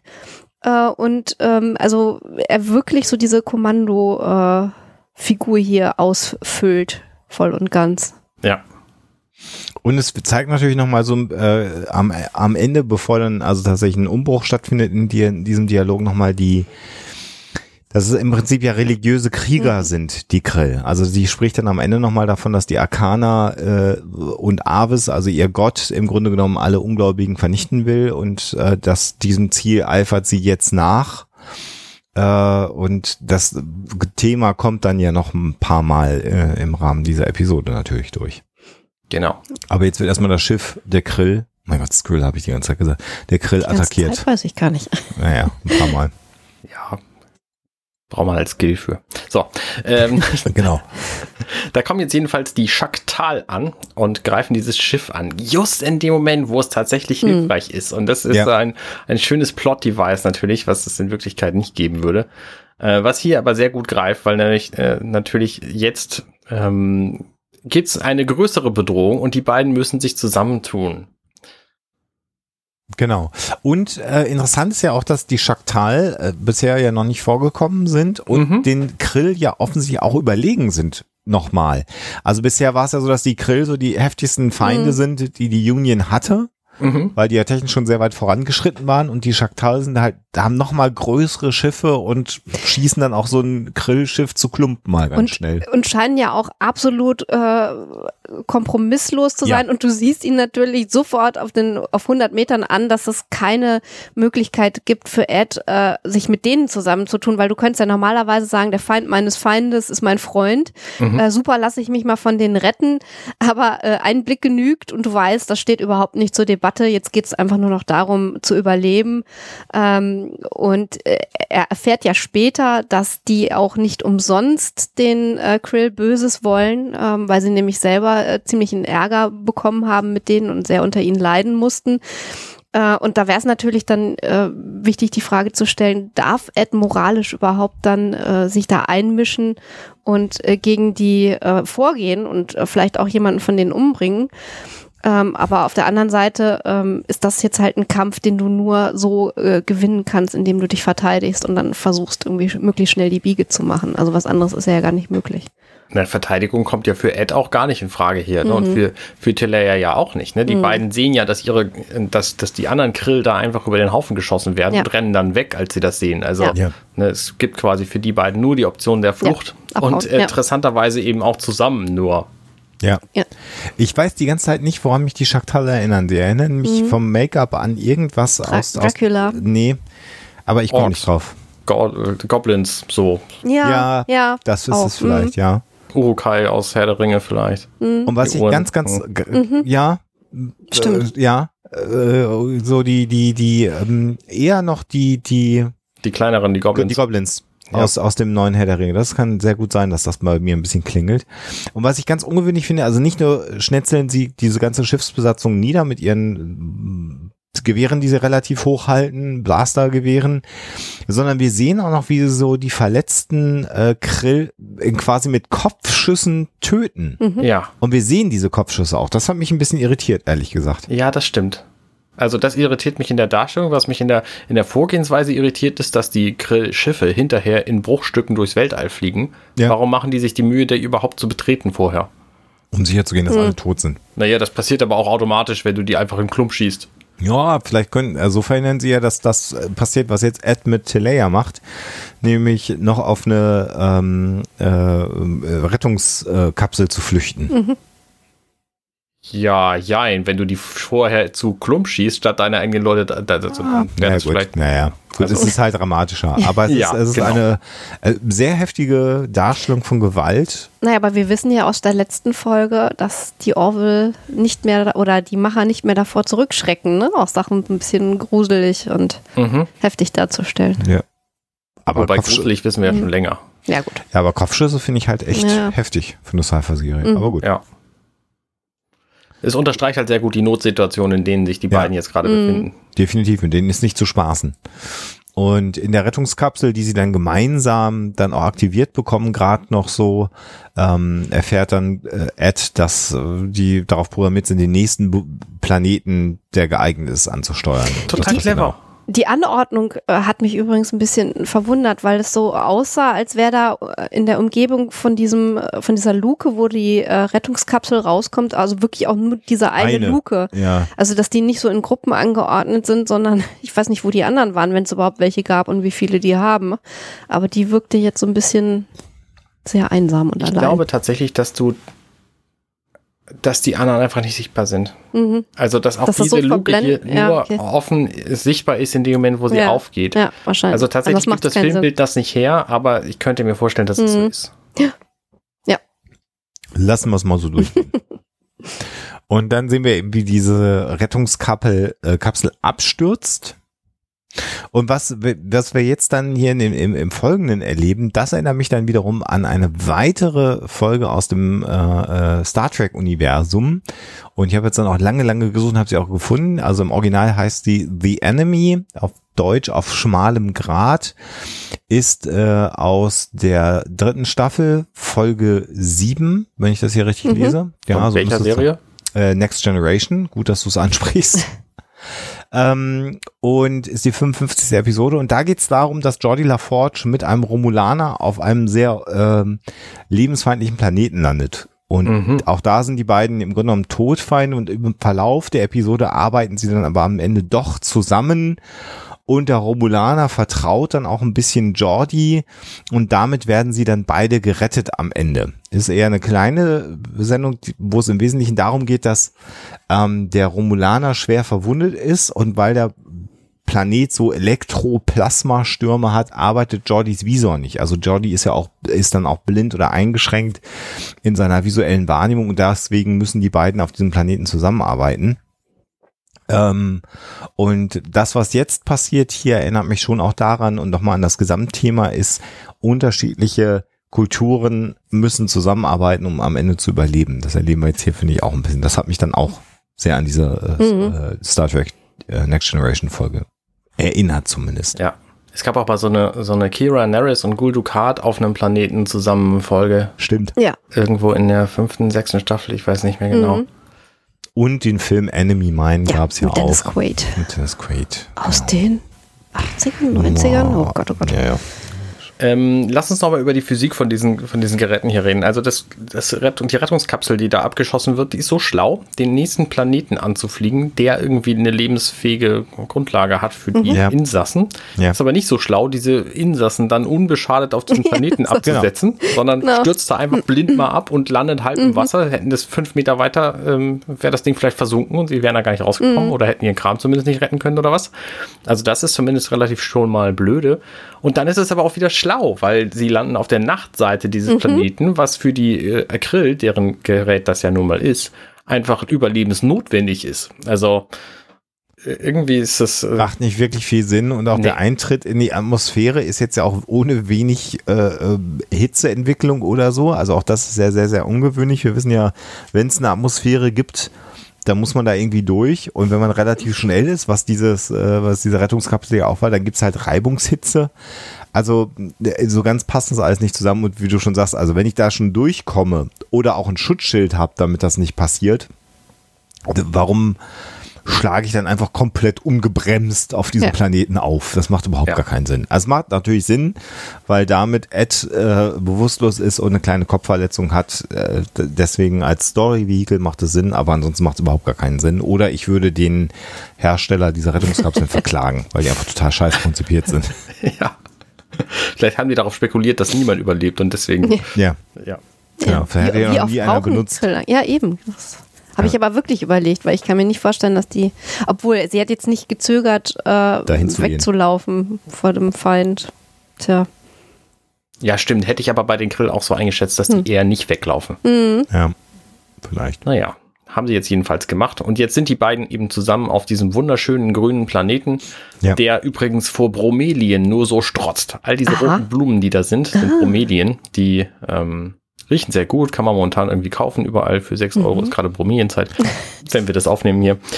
Ähm, und die gibt's halt überall. Und der Planet ist insgesamt relativ schön, aber es hilft den Weil beiden es auch halt nicht, nachts- weil sie müssen halt da trotzdem irgendwie durch, weil der Ort, wo sie gerade sind, ähm, da, von da aus können sie kein Notsignal senden. Genau.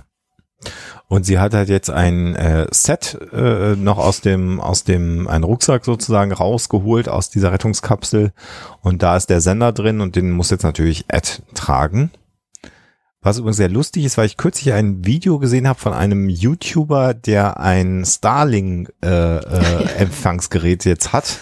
Mhm. Und interessanterweise ist er so ein kleiner Satellitenempfänger und äh, der wird geliefert mit einer Tasche, die man sich aufsetzen kann, damit man leichter eine Leiter auf das Haus äh, hochklettern kann, um diese Schüsse zu installieren. Und das, äh, das erinnert mich da jetzt gerade sehr, sehr dran. Das ist sehr abgefahren. Ist Ja. Sehr verrückt. Also es gibt also eine Rucksacktasche, um die, um den Starlink-Empfänger ähm, äh, aufs Dach hochzutragen. Und ich war überrascht, wie schnell das Internet, also zumindest der Download ist mit Starlink. Also zumindest in Australien war das so. Da kommt der YouTuber her, der wurde im Outback und der hatte einen schnelleren Internet-Download jetzt mit Starlink, als ich das hier in Hamburg habe. Musste aber auch Wochen und Wochen warten. Gut, er hat sieben Monate darauf gewartet, dass das Ding geliefert wurde, okay. Äh, und das ist also eine Experimentalphase, aber äh, ich fand die Zahlen relativ beeindruckend. Und das kostet auch irgendwie 100 Euro pro Monat oder so, ne? Ja gut, der wohnt halt wirklich einfach im Outback. Na klar, wenn du keine andere Chance hast. Ja.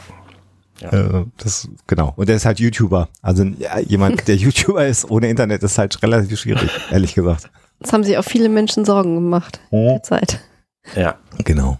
So, kurz bevor die dann aufbrechen, sehen wir tatsächlich noch, sie gucken in den Himmel und in diesem Himmel, da sind einfach äh, abstürzende rote Feuerbälle und wir vermuten einfach mal, dass das die Schiffe sind, die da runterstürzen. Genau. Äh, Die übrigens, die haben Reibung mit der Atmosphäre, die Rettungskapsel nicht. Ich will es nur mal kurz. Ja. Ja, Ich hatte mich ja schon einmal darüber aufgeregt, aber gut. Genau, das scheint, glaube ich, eine Studiokulisse zu sein, auf der sie da unterwegs sind. Ähm, das können sie ja ganz gut. Deswegen sehen wir jetzt davon auch nicht mehr ganz so viel. Weil äh, größere Kulisse wäre teurer gewesen. Und sind Genau. zurück auf der Orville. Genau, zurück auf der Orville sehen wir natürlich, äh, wie das so ist. Es ist offenbar sehr schnell gegangen. Gordon sitzt sofort im Kommandostuhl und unterhält sich mit einem Krill und versucht den mit diplomatischen Methoden zu überzeugen, die Orville doch äh, im, im, an einem Stück zu lassen. Und es scheitert natürlich volle Lotte und er Die äh, Brückentür ist übrigens geschlossen. Ich möchte es kurz in dieser Szene ja, ist die sehr gut. Sehr gut. Er labert einen unglaublichen Stuss zusammen und es stellt sich raus, es war im Grunde nur eine Simulation. Genau. Das ist Gordons Kobayashi Maru Manöver quasi. Ja. Genau. Äh, und er versagt halt komplett. Aber auf sehr kreative Art und, Und Weise. ist, es, ist, es ist einfach toll geschauspielert. Ich finde diese Rolle von Gordon, also dieses, dieses, dieses äh, leicht irre, überzogene hat er dann halt auch in diesem Captain's Chair, auf dem er da sitzt. Also ich finde es Mhm. sehr amüsant, wie er das, wie er das da spielt. Ja. Und mit welcher Theatralik er dann seinen Genau. Quatsch vorträgt, ist schön. Wie genau, genau. Muss man sich dann anschauen. Ja. Und er kommt dann zum Schluss, dass die Menschen Herz haben und äh, Emotionen und Gefühle und darauf antwortet er halt, entweder lasst du jetzt die Gefangene frei oder äh, ihr sterbt. Und Ja. dann fängt er über Ernährung an zu reden. Ich finde es auch sehr schön, dass sie viel Gemüse essen und dass sie dadurch sehr stark sind. Und er hat halt überhaupt kein diplomatisches Talent. Gar nicht. Ja. Aber wenig Milch nimmt er zu sich. Und dann wird das Schiff beschossen. Genau. Und dann kommt Kelly durch die äh, dann geöffnete Brückentür rein und wir stellen fest, es ist einfach nur eine Simulation alles. Also Genau. sie sind auf dem Simulator des Schiffes, was natürlich total logisch ist, dass sie nicht auf der Brücke sind, um das zu simulieren, sondern im Simulator. Genau, und ähm, es scheint es auch nicht, ähm, also für mich es so, als ob er das jetzt nicht das erste Mal äh, durchgespielt hat, Mhm. ähm, weil er sagt, ich hätte, ich hätte gedacht, jetzt, diesmal habe hab ich ihn. Und äh, Kelly versucht, das ist auch so die typische Sandwich-Regel von Feedback, erstmal was Positives zu finden. Ach, das ist mir gar nicht aufgefallen. Also sie sagt ja, du hast sehr kreativ und frei gedacht. Und dann sagt er, aber ich weiß halt nicht, ob gute Verdauung gut ist als Ablenkungsmanöver. Ja. Und Gordon hat halt keine Idee. Also Gordon sagt halt, wie kann ich das, äh, wie kann ich dieses Rätsel lösen? Und sagt Kelly, das kann ich dir nicht sagen. Es gibt eine diplomatische Lösung, aber die musst du alleine finden. Und er will jetzt halt nochmal und äh, er ist halt Game. Er sagt, dann machen wir es nochmal. Und dann sagt Kelly, ja, wir machen erstmal Feierabend für heute und dann machen wir morgen früh frisch besser. Genau. Befehl, Feierabend, jetzt Pause. Genau. Ja. So, zurück auf dem Planeten sind Ed und Teleia immer noch auf der Nachtseite des Planeten unterwegs. Und das ist halt ganz charmant. Also es ist tatsächlich, vorhin war es noch ein bisschen heller, jetzt wird es Nacht, also jetzt sind sie im, im Dunkeln unterwegs. Und dann erzählt Teleia halt auch, dass die, dass die Rettungskapsel genau bewusst diesen Ort ausgesucht hat, damit sie halt am längsten Zeit haben, die Grill, um vor der Sonne, die dann irgendwann kommt, sich zu schützen. Ähm, was ein bisschen unlogisch ist, wenn ich so darüber nachdenke, weil es war ja vorhin tatsächlich heller. Und sie sind Ja. nicht 23 Tage unterwegs, bis die Nacht dann endet. Aber der Tag soll 23 Tage Mhm. dauern. Stimmt. Das ergibt nicht viel Sinn. Nein. Naja, zumindest nicht bei einer Sonne. Vielleicht haben sie mehrere. Na gut, also wenn das Ding halt nicht so ganz genau gelandet ist, es gibt ja die Tag-Nacht-Grenze auf dem Planeten und ähm, es hat zwar die Nachtseite gesucht, ist aber dann direkt neben der Tag-Nacht-Grenze gelandet, weil es einfach total bescheuert ist. Also es kann das gut ansteuern, aber es ist halt unmöglich, vernünftig zu landen, weil wenn es geschickt gelandet wäre, wäre es halt 23 Tage Nacht gewesen. Es, Aber wir haben ja gesehen, dass es heller war. Das ist halt das, was mir. Genau. Okay. genau, dann reden sie nochmal über alte Filme. Irgendwie, weil er, also irgendwie kann er immer noch nicht verarbeiten, dass das alles erfunden war. Und dann sagt sie ja, das mit der, das mit der Arche, der war ganz gut. Ja. Äh, oh, Indiana. Jones. Der Bundeslade, genau. Indiana Jones. Ja, ich fand den Helden einfach sympathisch. Wie hieß Genau. er noch? Belloc. Genau. Das ist, was er eigentlich der Bösewicht ist. Das ist der Nazi, sagt er jetzt halt. Ja.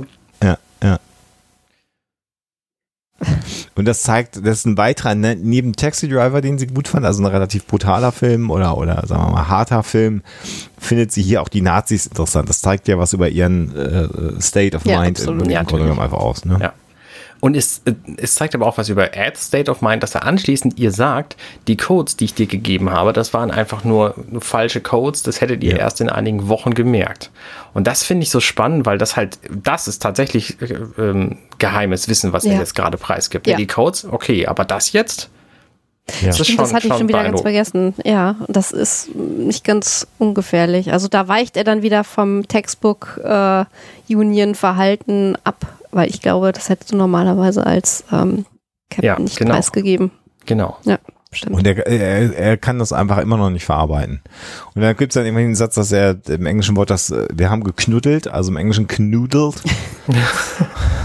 und dann sagt er halt, und das war alles, alles gefaked. Und dann sagt er, ja, Janelle ist halt gemacht worden, um dich auszunutzen. Ja. So, und sie ist einfach komplett hart. Und er Ja. sagt immer wieder, sie war lustig und sie war nett und äh, warum, Und die hatten ja auch eine tolle Physik zusammen. Also Ja. Mhm. Chemie, ja, Bio, wie auch immer. genau. Ja. Daran laboriert er immer noch rum. Ja.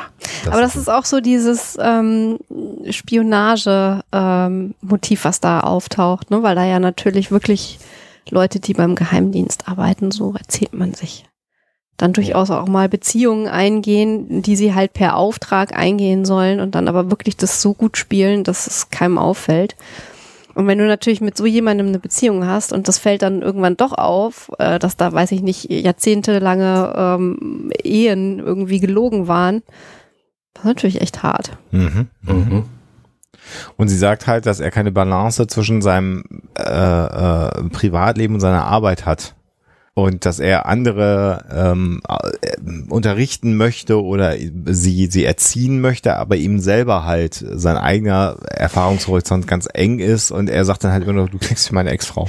Aber, aber das ist dann schon wieder spannend, weil im Prinzip ja Sie der Erfahrungs, nee, weil der Erfahrungshorizont der, der Krill so unfassbar eng, Eng ist. ist, ja. Weil die, die wissen, also Avis hat das Universum geschaffen, damit wir darüber herrschen.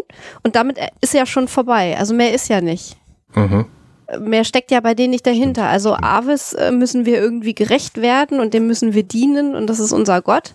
Und der hat halt äh, vorgesehen, dass wir alle unterwerfen, die nicht bei drei auf den Bäumen sind. Und ähm, mehr steckt da ja wirklich bei denen nicht dahinter. Und da ist ja, es ist ja eher umgekehrt, dass die Union äh, im Gegenteil eigentlich sehr offen ist und interessiert ist und was lernen möchte.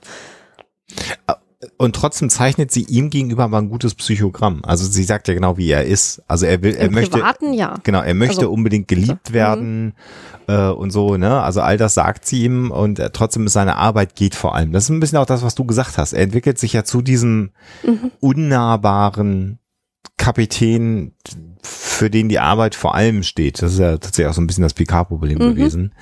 Ähm, das, äh, also sie hat ihn schon auch analysiert und sie hat sich mit seiner Persönlichkeit auch beschäftigt ein Stück weit. Das kann man, Mhm. kann man zumindest hier mal rauslesen.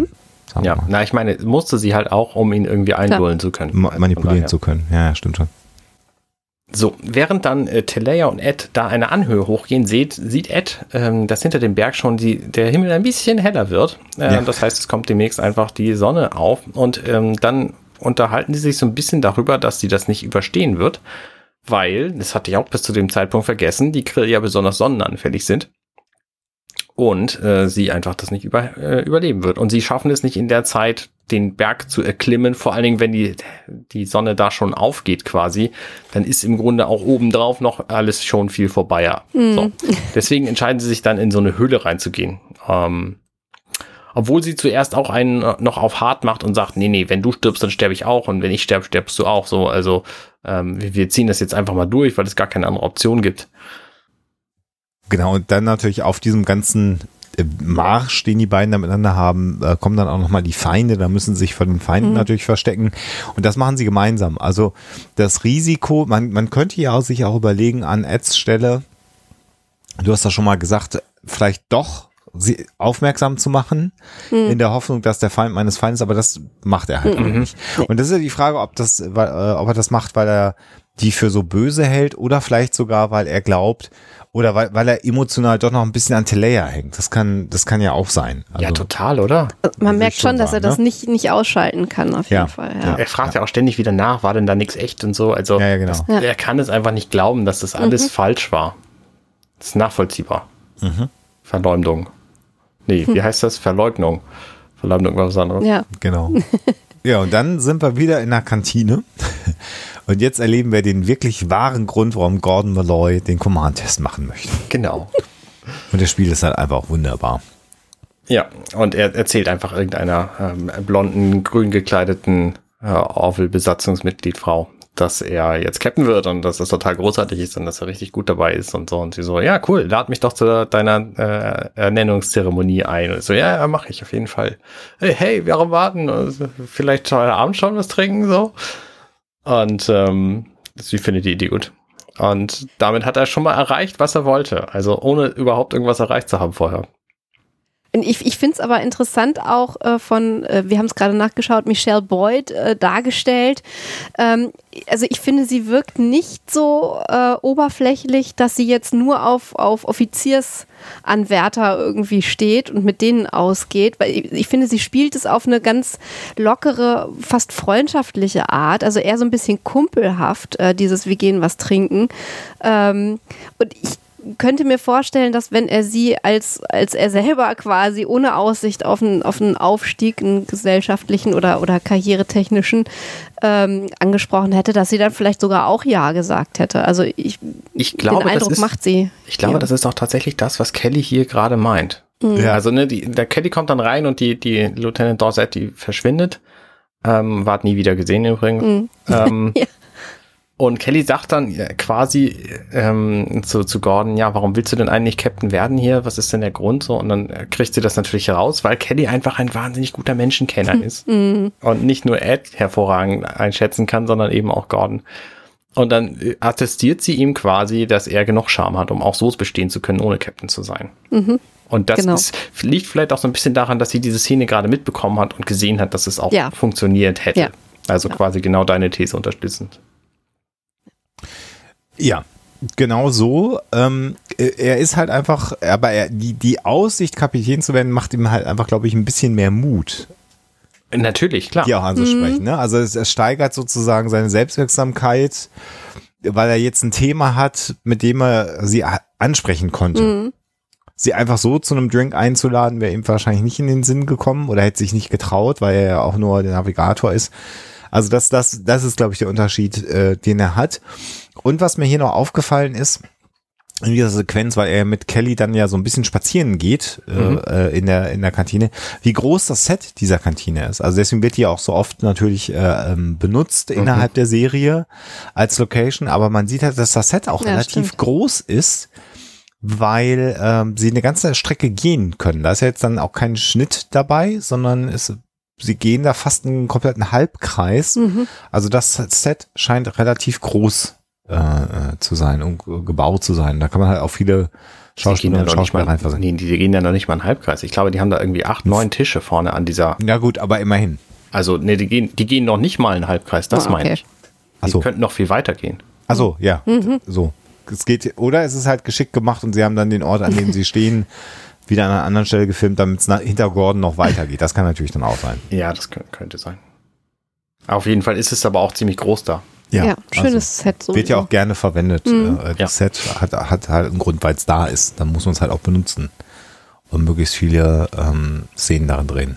Genau. Ein Set, was, äh, was wir dann als nächstes sehen, das war wahrscheinlich nicht so schön, deswegen mussten sie das im Dunkeln zeigen, ist das Innere von der Höhle, in die Ed und äh, ähm, Telea sich dann geflüchtet haben.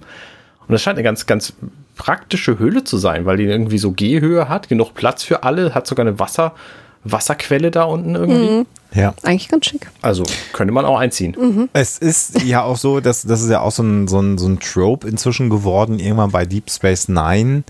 Ähm, die ist ja sozusagen als Höhlenserie bekannt geworden, weil einfach sehr, sehr viele Se Folgen von DS9 in irgendwelchen Höhlen stattgefunden haben. Wenn man Deep Space Nine nochmal einen Rewatch macht, Spannend. gibt es immer einen Grund, warum sie in irgendwelchen Höhlen unterwegs sind. drauf achten. Weil da die Widerstandskämpfer gerade sich verschanzt haben oder weil auf dem Planeten an der Oberfläche was schief ist oder ganz am Anfang, wo Odo vermeintlich auf der Suche nach seiner Rasse ist, ähm, äh, sind dann in Spezies. den äh, äh, Spezies. Spezies, Entschuldigung, ähm, äh, ist ähm, sind sie dann unterirdisch unterwegs. Also Mhm. äh, Deep Space Nine ist die Episode d- bei Die Trill auch, ne? die Da- Trill da- haben auch immer diese Wasserbecken Ah. unter der Erde. Bei Next Generation hat man jetzt dann immer versucht, den, den Planeten, die Planetenoberfläche darzustellen, was immer ganz furchtbar schlimm aussah. Das sah fast so schlimm aus wie in den Ja. 60er Jahren. Und bei Deep Space Nine hat man sich dann irgendwann entschlossen, wir machen das alles in irgendwelchen Höhlen, wo es dunkel ist. Da fällt es halt nicht so auf. Aber es waren halt ständig Höhlen. Ja. Und äh, all, all die Szenen, die außerhalb von Öl, äh, Höhlen stattgefunden haben, sind übrigens exakt da gedreht worden, wo diese Folge nachher aufhört. Aufhört. Also da komme ich aber auch gleich nochmal dazu, weil was bei der letzten Location dieser Folge angeht, da ist, das erinnert mich halt an die gesamte, an das gesamte Ja. Star Trek Franchise. Von Kirk bis hin zu Discovery, aber da komme ich nachher nochmal zu. Ja. Aber also Höhlen ist wirklich einfach zu machen und du hast natürlich völlig recht und dann dreht man es natürlich so, dass sie nicht gebückt sein müssen oder so, sondern dass es alles perfekt passt. Ja. Das ist natürlich völliger Quatsch, aber ja. Wo sie dann gerade in dieser Höhle sind, kurz bevor sie äh, irgendwie einschlafen müssen, weil das schon viel zu spät ist für sie, äh, ist Ed noch am Essen und anschließend unterhalten die sich darüber, was eigentlich so ihre Motivation ist. Und, ähm, Aber warum? äh, Da, die Krill haben also Butterbootdosen Tupperdosen, Ja, stimmt. wieder. mit, mit Nahrung, Ja, die d- die, für Menschen- die in passende Papiertütchen verpackt ist. Ja. Was haben die denn für Rationen dabei? Das ist total Ja, okay. Elaboriert. Ja, das ist total elaboriert. Metalldosen. Ja. Mit einem mit einem Tüchlein, in dem das Brot oder was auch immer ist. Die müssen alleine auf dem, auf dem Schiff müssen irgendwie drei verschiedene Jobs haben, alleine um diese, diese Rationen hier aktuell So. zu halten. Was also- sind Sie? Ich bin Döschenschmierer bei den Krill. Ja, genau. Und ich bin Das- Döschen-Austauscher, weil es muss ja irgendeiner in diese ganzen Shuttles, in diese ganzen, ganzen Fluchtkapseln dann die Dosen ständig austauschen. Ich finde das total lustig. Also es gibt übrigens ähm, äh, es, äh, äh, einen anderen YouTuber, ich muss den Bezug einmal gerade herstellen, das finde ich ganz spannend, kanadischer Camping-YouTuber, der völlig abgefahrene Camping-Sachen macht. Ähm, Camping with Steve heißt äh, der Channel, wer sich das angucken möchte. Ich kann, ich kann das nur empfehlen, das ist Ja. unglaublich entspannt. Ja. Und Steve ist einfach einer der nettesten Menschen überhaupt. Ist halt ein Kanadier, so sind sie. ähm, und der, Der, hat... wenn der irgendwo im Wald campen geht, der räumt den Wald auf. Das Ja, ja. ist so Ja, toll. natürlich, das ist muss so man nett. auch machen. Ja. ja, ja. Naja, aber nicht nur sein, sein Zeug, sondern auch das von anderen. Ja, aber das muss man ja auch machen. Ja, Anders funktioniert ja die Welt nicht. ja Und ist toll. der hat manchmal bei seinen Campingtrips dann äh, ab, äh, das Mhm. geht natürlich auch nur in Kanada, weil in Deutschland das einfach komplett illegal wäre, abgelaufene Ja. Militärrationen der kanadischen Armee. Und wenn ich abgelaufen meine, dann sind die nicht eine Woche abgelaufen, sondern zum Teil zwei bis fünf Jahre abgelaufen. Und da gibt's irgendwelche Läden, die das verkaufen dürfen auch. Also ich meine, in Deutschland ist ja der Grund, warum wir Lebensmittel wegschmeißen, kann man sich auch drüber streiten. Und dann macht er sich halt diese, diese Militärrationen ähm, Mit wechselndem Erfolg. mit wechselndem Erfolg.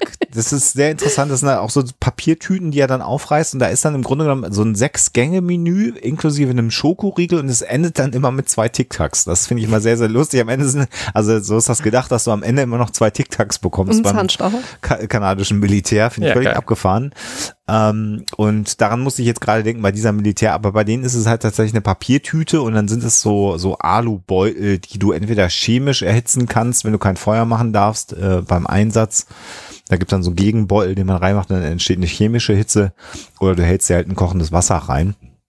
Aber so schöne Metalldöschen wie hier mit einem mit einem äh, Papierschuber, in dem dann die Nahrung drin ist, das haben die nicht. Das muss man auch mal sagen. Das haben nur die Krill. Da sind sie jetzt weit voran. Ja, ja, in der Tat.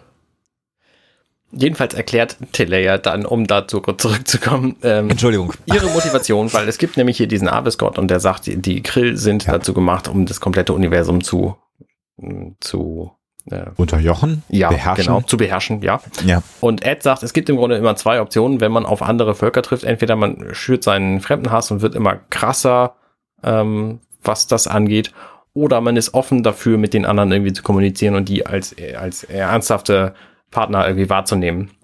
Und die Krill sind halt momentan eher so auf der Fremdenhassschiene drauf. Und die Union ist da halt das Gegenteil. Mhm. Und er versucht sie so ein bisschen schon zu überzeugen, dass sie dann doch irgendwie äh, offener sein sollen für andere Völker und andere Ideen. Es fruchtet aber anscheinend hier nicht. Ist, ist, äh, ja, hier noch ein, ja, alles, aber noch ein Stück mehr und das finde ich ganz interessant, weil sie äh, über die Seele redet. Und ähm, sie sagt, ihr, eure eigenen Wissenschaftler glauben doch, dass ihr im Grunde genommen auch Tiere seid bei euch auf dem Planeten und Tiere haben keine Seele. Äh, und äh, natürlich ist das Fremdenhass, der da verpackt ist in religiösen Wahn, äh, stimmt natürlich, aber sie macht es sehr an diesem, an diesem Seelenbegriff äh, fest und das befremdet uns natürlich, aber man muss ja wissen, dass so ein strenggläubiger Katholik, wenn er denn wirklich strenggläubig ist, zum Beispiel nicht daran glaubt, dass Tiere in den Himmel kommen, weil Tiere im katholischen Glauben auch keine Seele haben. Das müsstest du ja eigentlich viel besser wissen, Arno, oder? So Weil ich Katholik bin oder was? Ich bin kein weil du- Katholik. Du bist aber Theologe. Ja, das stimmt. Habt, habt ihr das dann mal behandelt? Nee, ne? Nee, Katholiken, nee. Sag mir nichts. Ähm, genau, aber das, äh, also, ähm, äh, und, und das zeigt auch nochmal so ein bisschen den religiösen Wahn. Und das mit den Tierseelen, Tierseelen oder diesem Seelenbegriff ist dann eben nochmal mehr und äh, das passt ja dann auch zu dem Dialog, weil er hat ja dann nochmal gesagt, na gut, also wenn ich einen Elvis glauben würde, dann würde ich eine Seele haben und dann sagt sie nein, weil du bist ja nicht Krill. Also äh, da sehen wir dann auch wieder, wie der Glaube natürlich so konzipiert ist, dass du nicht äh, Konvertieren konvertieren kannst, Mhm. sondern nicht nur ist es der Glaube und die Seele, sondern nur die Krill haben diese Seele bekommen. Also das zeigt natürlich auch die, äh, dann natürlich diesen rassistischen Naja, das, Grundtenor. und, und religiöse Extremisten. Ja. Und das, das Problem, und das finde ich, zeigt diese Szene eigentlich auch ganz gut, ist, dass du äh, mit solchen Menschen halt auch unmöglich ähm, argumentieren kannst. Also er könnte sich jetzt den Mund fusselig reden über, ähm, dass äh, die Seele eigentlich nichts anderes ist als, als äh, ja, äh, Emotionen und eine Persönlichkeit und dass Tiere eben auch Emotionen haben und ähm, dass man sozusagen äh, das nicht beschränken kann auf die eigene Spezies oder wie auch immer.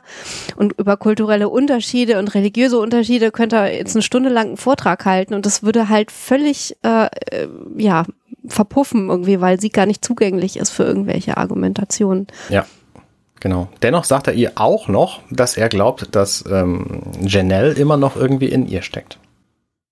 Nach diesem Austausch geht dann äh, Ed schlafen und da kommt ja dann tatsächlich mal Janelle wirklich zum Tragen in Teleia, oder? Also die Tatsache, dass er dann sagt, ich gehe schlafen und sich dann hinlegt Das finde ich, finde ich cool, ja. und sie sagt dann, äh, leg dich auf die Seite oder dreh dich auf die Seite und er sagt, wieso? Und dann sagt sie ja, weil du halt schnarchst, wenn du auf dem Rücken schläfst. Und das ist natürlich total, dass da noch die, die, naja, die Partnerin, die mit ihm die Nächte verbracht hat. Damit wird ja auch beantwortet, ob die beiden Sex hatten. Das hat ja Gordon irgendwann mal äh, Ja, gefragt, hat, habt ihr Sex gehabt? Und da sagt er, ja, da will ich jetzt gar nicht drauf eingehen. Das war ihm so ein bisschen peinlich. Und zumindest die Nächte haben sie ja miteinander Ja. verbracht. Das ist äh, ganz offensichtlich. Genau. Ja, und dann wacht sie irg- irgendwann auf, so. Ähm, Genau. Wir sehen draußen ist schon hell geworden und äh, Ed ist nicht mehr da, wo er geschlafen hat. Das heißt, sie, er hat sie einfach auch in Ruhe gelassen in dem Moment, wo er aufgewacht ist und weggegangen ist. Und bei diesem Drohnenschuss, ganz kurz noch, also der dann signalisiert, dass der neue Tag angefangen hat, da sieht man halt auch wieder, das ist in mindestens drei Star Trek Kinofilmen vorgekommen. Genau diese, diese Location und in 48.000 anderen äh, Star, äh, ist halt in der Nähe wahrscheinlich von da, wo man in Hollywood Fernsehserien dreht und das sieht ein bisschen fremd aus und dann wird er halt immer gedreht. Wobei ich mir bei diesen Bergspitzen nicht sicher bin, ob die nicht CG sind. Also die Hügel im Vordergrund äh, sicherlich nicht. Kann sein, dass man es natürlich ja, angepasst ja, hat ja. und ein bisschen verfremdet hat, Ja. aber so die grobe, äh, äh, opt der grobe optische Eindruck, da genau da könnte jetzt auch äh, äh, Picard mit, mit, ähm, Gott, wie hieß der Bösewicht denn, der dieses kosmische Band anlocken wollte, Captain. Soren. Das ist Ach, äh, ja. Soren, genau, äh, finde ich. Das ist genau die Location und da, wo, wo Ed nachher hochklettert, könnte auch tatsächlich Soren oben stehen, um gerade das, dieses, dieses Ja, Ding in ja, Betrieb zu nehmen. Ich Ähm, glaube, Quark und Odo sind da auch schon mal hochgelaufen. Oder? es ist Ja. einfach, ja gut, aber das ist halt so. Wenn die, wenn die Serien in, in Deutschland gedreht würden, dann wäre es wahrscheinlich irgendwie in den Alpen oder so. Der Schwarzwald. Schwarzwald oder so, genau. Ja. Das, ist das vielleicht ein bisschen besser. Ja, und da stellt jetzt eben Ed fest, oh, hups, der Tag ist ja 23 Tage lang hier. Das haben wir ja gar nicht festgestellt. Ähm, jetzt ist 23 Tage hell, hast du halt Pech. Interessant ist ja jetzt auch, dass sie ja im Grunde genommen keine Wahl hat. Also ihre Alternative wäre jetzt, wir bleiben hier im Dunkeln und er sagt, naja, wir haben nicht nur für 23 Tage nicht Essen, sondern selbst für drei Tage wird's Essen knapp. Und sie sagt im Grunde genommen, wir bleiben aber hier halt in, in der Höhle drin, was ja den Tod bedeutet hätte. ja.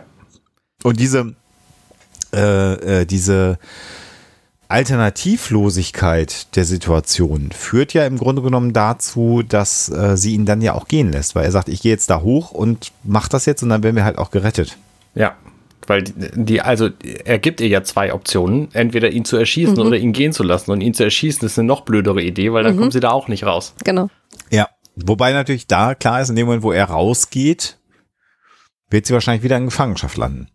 Das Ja. muss man auch sagen, weil der wird jetzt ja nicht ihre Leute kontaktieren. Ja. Was, was mich dann nur wieder wundert, ist, dass es dann relativ, mit relativ wenig Aufwand halt doch geht, dass sie mitkommt. Also das, ist ja, dann auch, ja, das finde ich auch interessant. Also sich einfach dann eine Jacke über den Kopf zu hängen.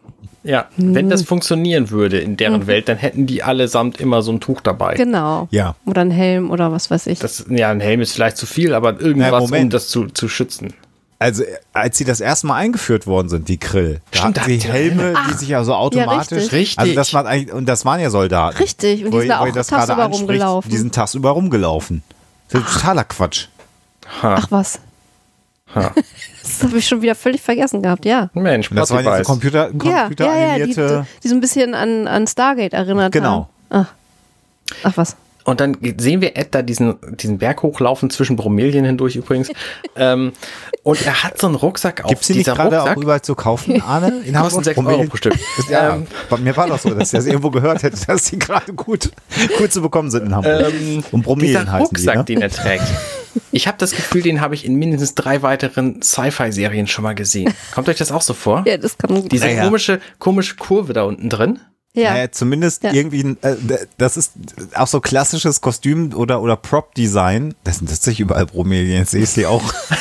Anstatt Bild gemacht wirklich alles voll. damit. Also, ähm, äh, einfach so ein äh, Rucksack und wo man dann denkt, Ha, und dann hat, würde man jetzt aber vorne diese Schnallen, wo man den Schlafsack und so dran flanscht, sehen. Was machen wir denn? Ach, da machen wir aber so eine Hartschale drüber, dann ist das alles verborgen. Ich glaube, das ist eher so das Prinzip, weil natürlich der Rucksack, wie wir ihn kennen, und das macht ja auch Sinn, eben genau dieses Schnallenwerk äh, da hat und alle Sci-Fi-Serien, die im Grundsatz natürlich nicht komplett neuen Rucksack schneidern wollen, flanschen da einfach so eine Kunststoffschale äh, drauf und dann siehst du das halt nicht. Ja. Aber ist Quatsch. Also ja, diese, diese Art von Design, wir haben, glaube ich, auch, warum haben wir den denn eigentlich? Wo war der denn dabei?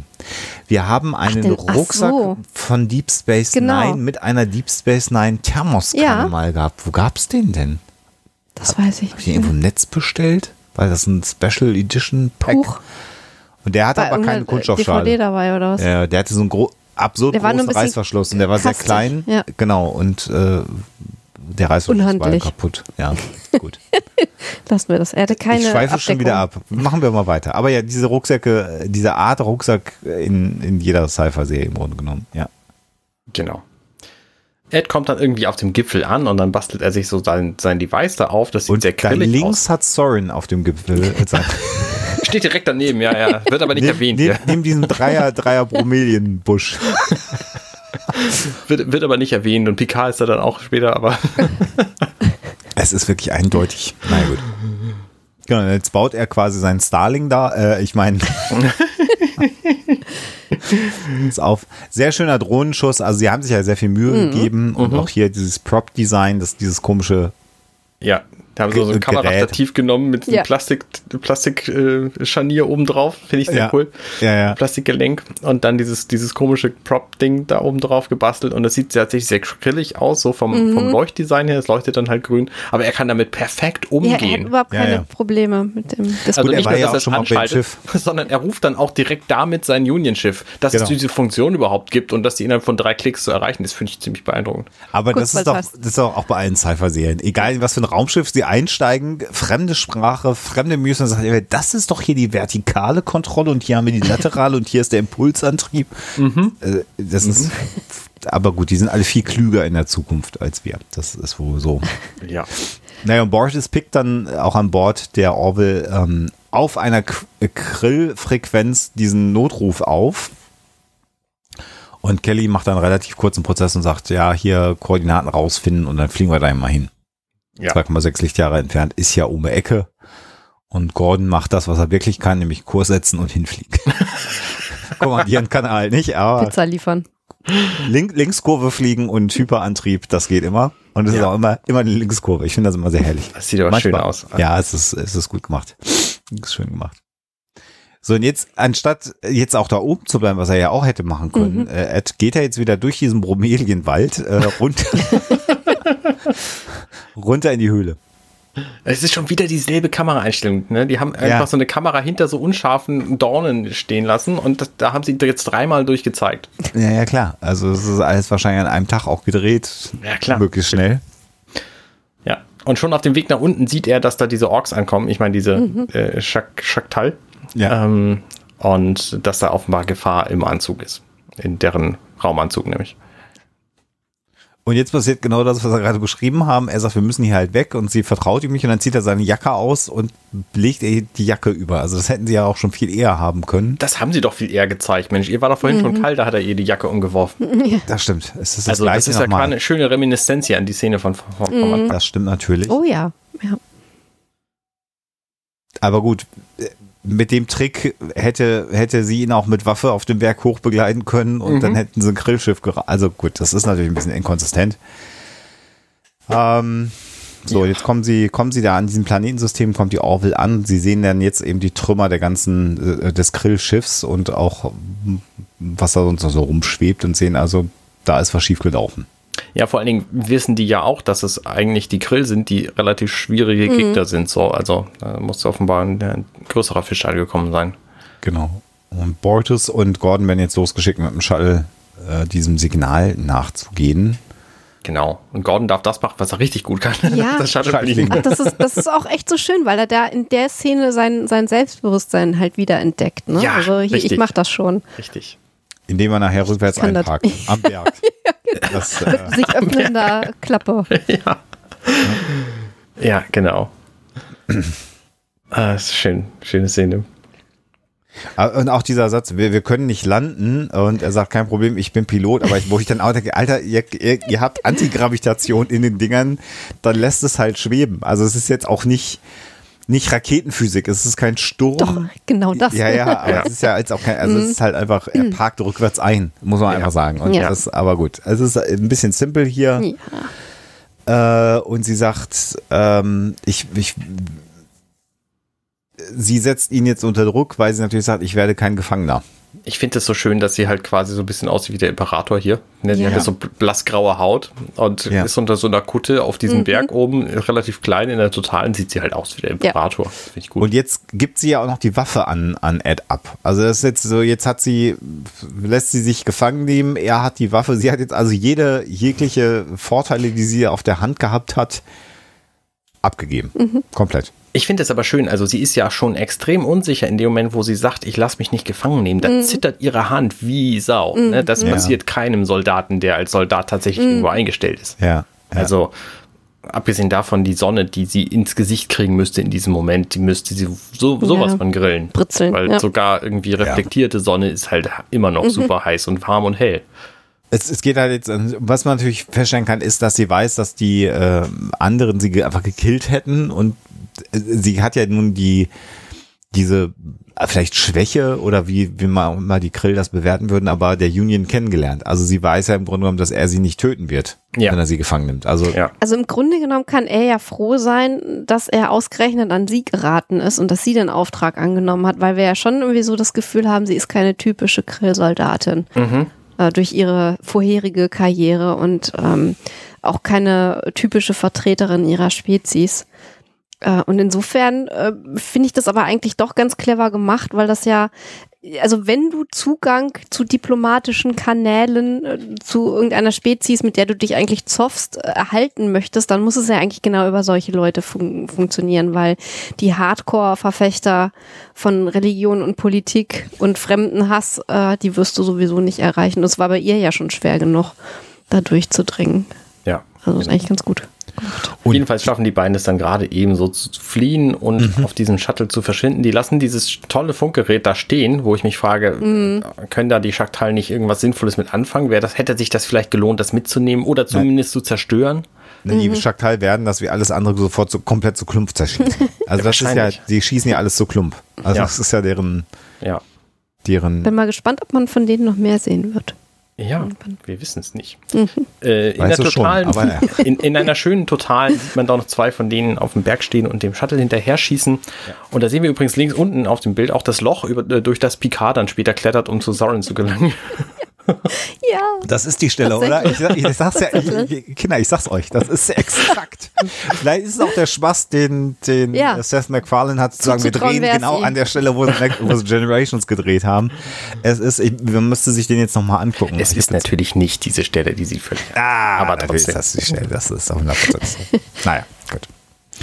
Ähm, und dann kommt jetzt eigentlich eine sehr schöne Szene, finde ich. Wo Kelly nämlich versucht, Ed etwas auszureden. Wir erfahren gar nicht genau, was es eigentlich. Und Ja. dann ähm, ist, sagt sie, das ist wirklich, Generäle finden das blöd und so. Äh, ähm, und Das bezieht er sich schon auf durchziehen. ne? Genau. Ja, aber das ist halt nicht klar. Ne? Es wird halt nicht erwähnt in dem Moment, wo sie sich darüber unterhalten. Und dann gehen sie in, ihr, in ihr, ihre Gefängniszelle und dann lässt er sie frei. Warum wackelt die Kamera da so komisch, Arne? Also, äh, sie kommen die Treppe runter, das ist alles gut. Ed ist, also ich finde, er äh, sieht einfach sehr decisive aus. Er hat einfach einen sehr harten Gesichtsausdruck. Er, äh, sonst hört er ja auch auf Kelly, aber Ja. hier hat er ganz klar die Entscheidung Ja.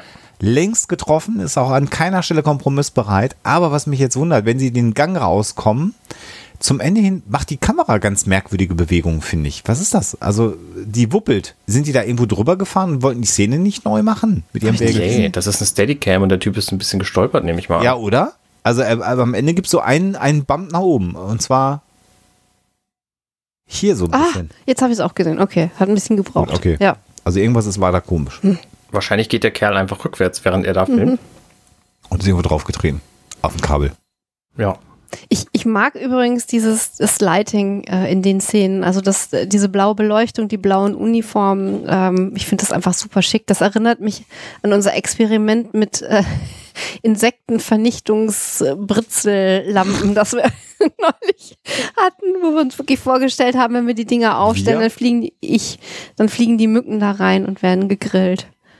Alex hat, hatte für unseren Urlaub did I know, dass die das scheißegal so ist. Sachen, ob die man so in Ding steht. Steckdosen stecken konnte, damit Mücken tot gehen. Ja. Und was sie gemacht haben, ist, sie haben blau geleuchtet. genau diese Beleuchtung gemacht, was total schön war. Total hell. Also die, Mhm. das, das, das Schlafzimmer war dann taghell, aber es ist natürlich keine scheiß Mücke auch jemals nur einmal da in dieses blaue Licht Nee, die haben daneben gesessen, ganz zufrieden.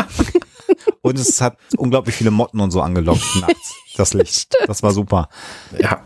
Ja. Ähm, Sehr gut. gut. Sie gehen in der Gefängniszelle mit, da haben sie dann wahrscheinlich ganz viele von diesen Insekten. Also bitte keine China Billo Blaulicht Insektenvernichtungslampen Ja. bestellen. Liebe Leute. Die bringen nichts. Ähm, und es wird relativ wenig jetzt gesprochen erstmal, weil es werden lange Blicke getauscht. Und ähm, dann sagt Ed, ich möchte, dass du Kontakt aufnimmst und äh, mit deinen Leuten ihnen sagst, dass sie äh, ein Schiff schicken sollen, das sie aufsammelt. Genau. Und sie versteht das überhaupt gar nicht. Und dann äh, macht er auch noch die Gefängniszelle auf, also die, das Energiefeld aus in dem Fall, und sagt dann, ich lass dich gehen. Warum er sie jetzt, also jetzt gehen lässt, damit sie wahrscheinlich einmal ans Funkgerät geht, aber ansonsten wird es ja jetzt noch gar nicht Sinn machen, sie gehen zu lassen, wenn man ganz ehrlich ist. Wo Ja, soll die hin? Ja. ja, äh, aber gut.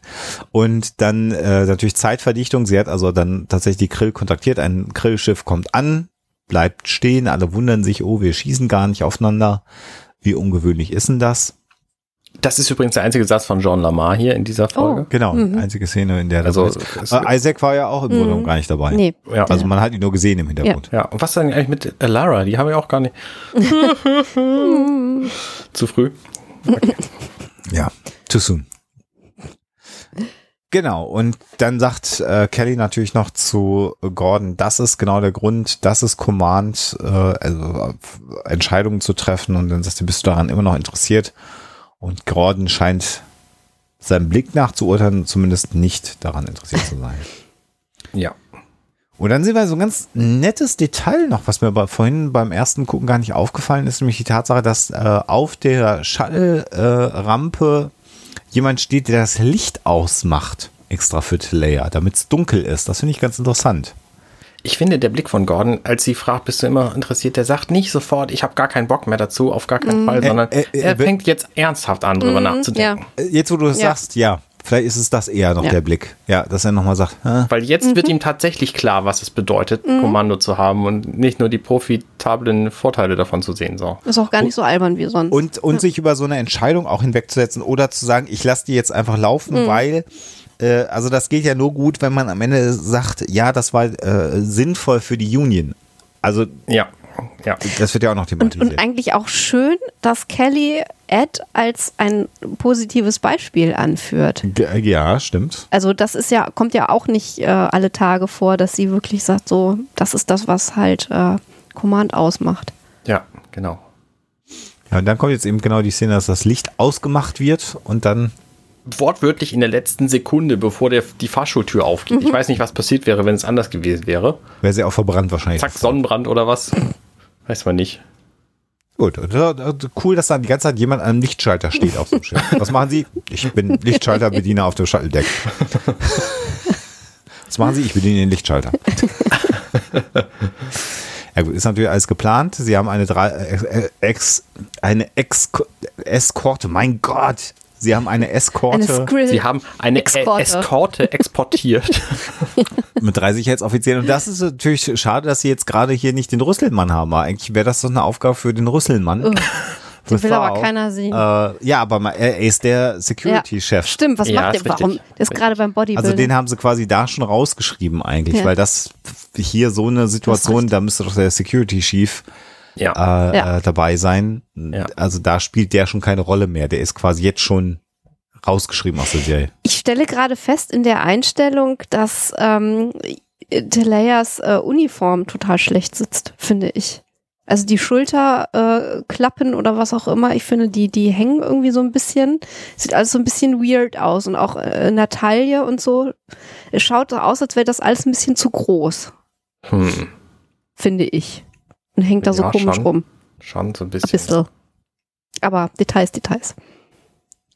Es geht ja um das, was jetzt eigentlich Ja. passiert. Sie, sie sagt zu ihm nochmal ganz deutlich, also wenn du glaubst, dass meine Freiheit äh, jetzt hier irgendwas zu bedeuten hat für unsere Spezies und die Interkonnektivität, so, dann kannst du dir das abschminken. Und er sagt, nee, wir sind Menschen, wir haben einfach Hoffnung bis ins Letzte. Äh, Ja. Und außerdem äh, kannst du deinem Volk sagen, es gibt ähm, zwei Möglichkeiten, entweder wir reden oder wir kämpfen. Ja. So, das ist halt seine, seine Nachricht an diese Spezies der Krill. Und für sie persönlich natürlich noch ein kleiner Chip mit Billy Mhm. Joel, Ja. Ja, das finde ich sehr schön. Eine Union SD-Karte. Ja. die sie dann auch einfach annimmt und mitnimmt. Und Mhm. äh, garantiert Technik ist ja kein Problem, bei denen allen ähm, sicher hören kann. Wird es sicherlich Adapterkarten geben. Wobei, sind das jetzt Raubkopien oder hat er die gekauft? Man weiß es nicht. Also ich finde das ja auch Und wie ist das überhaupt mit der GEMA? Genau.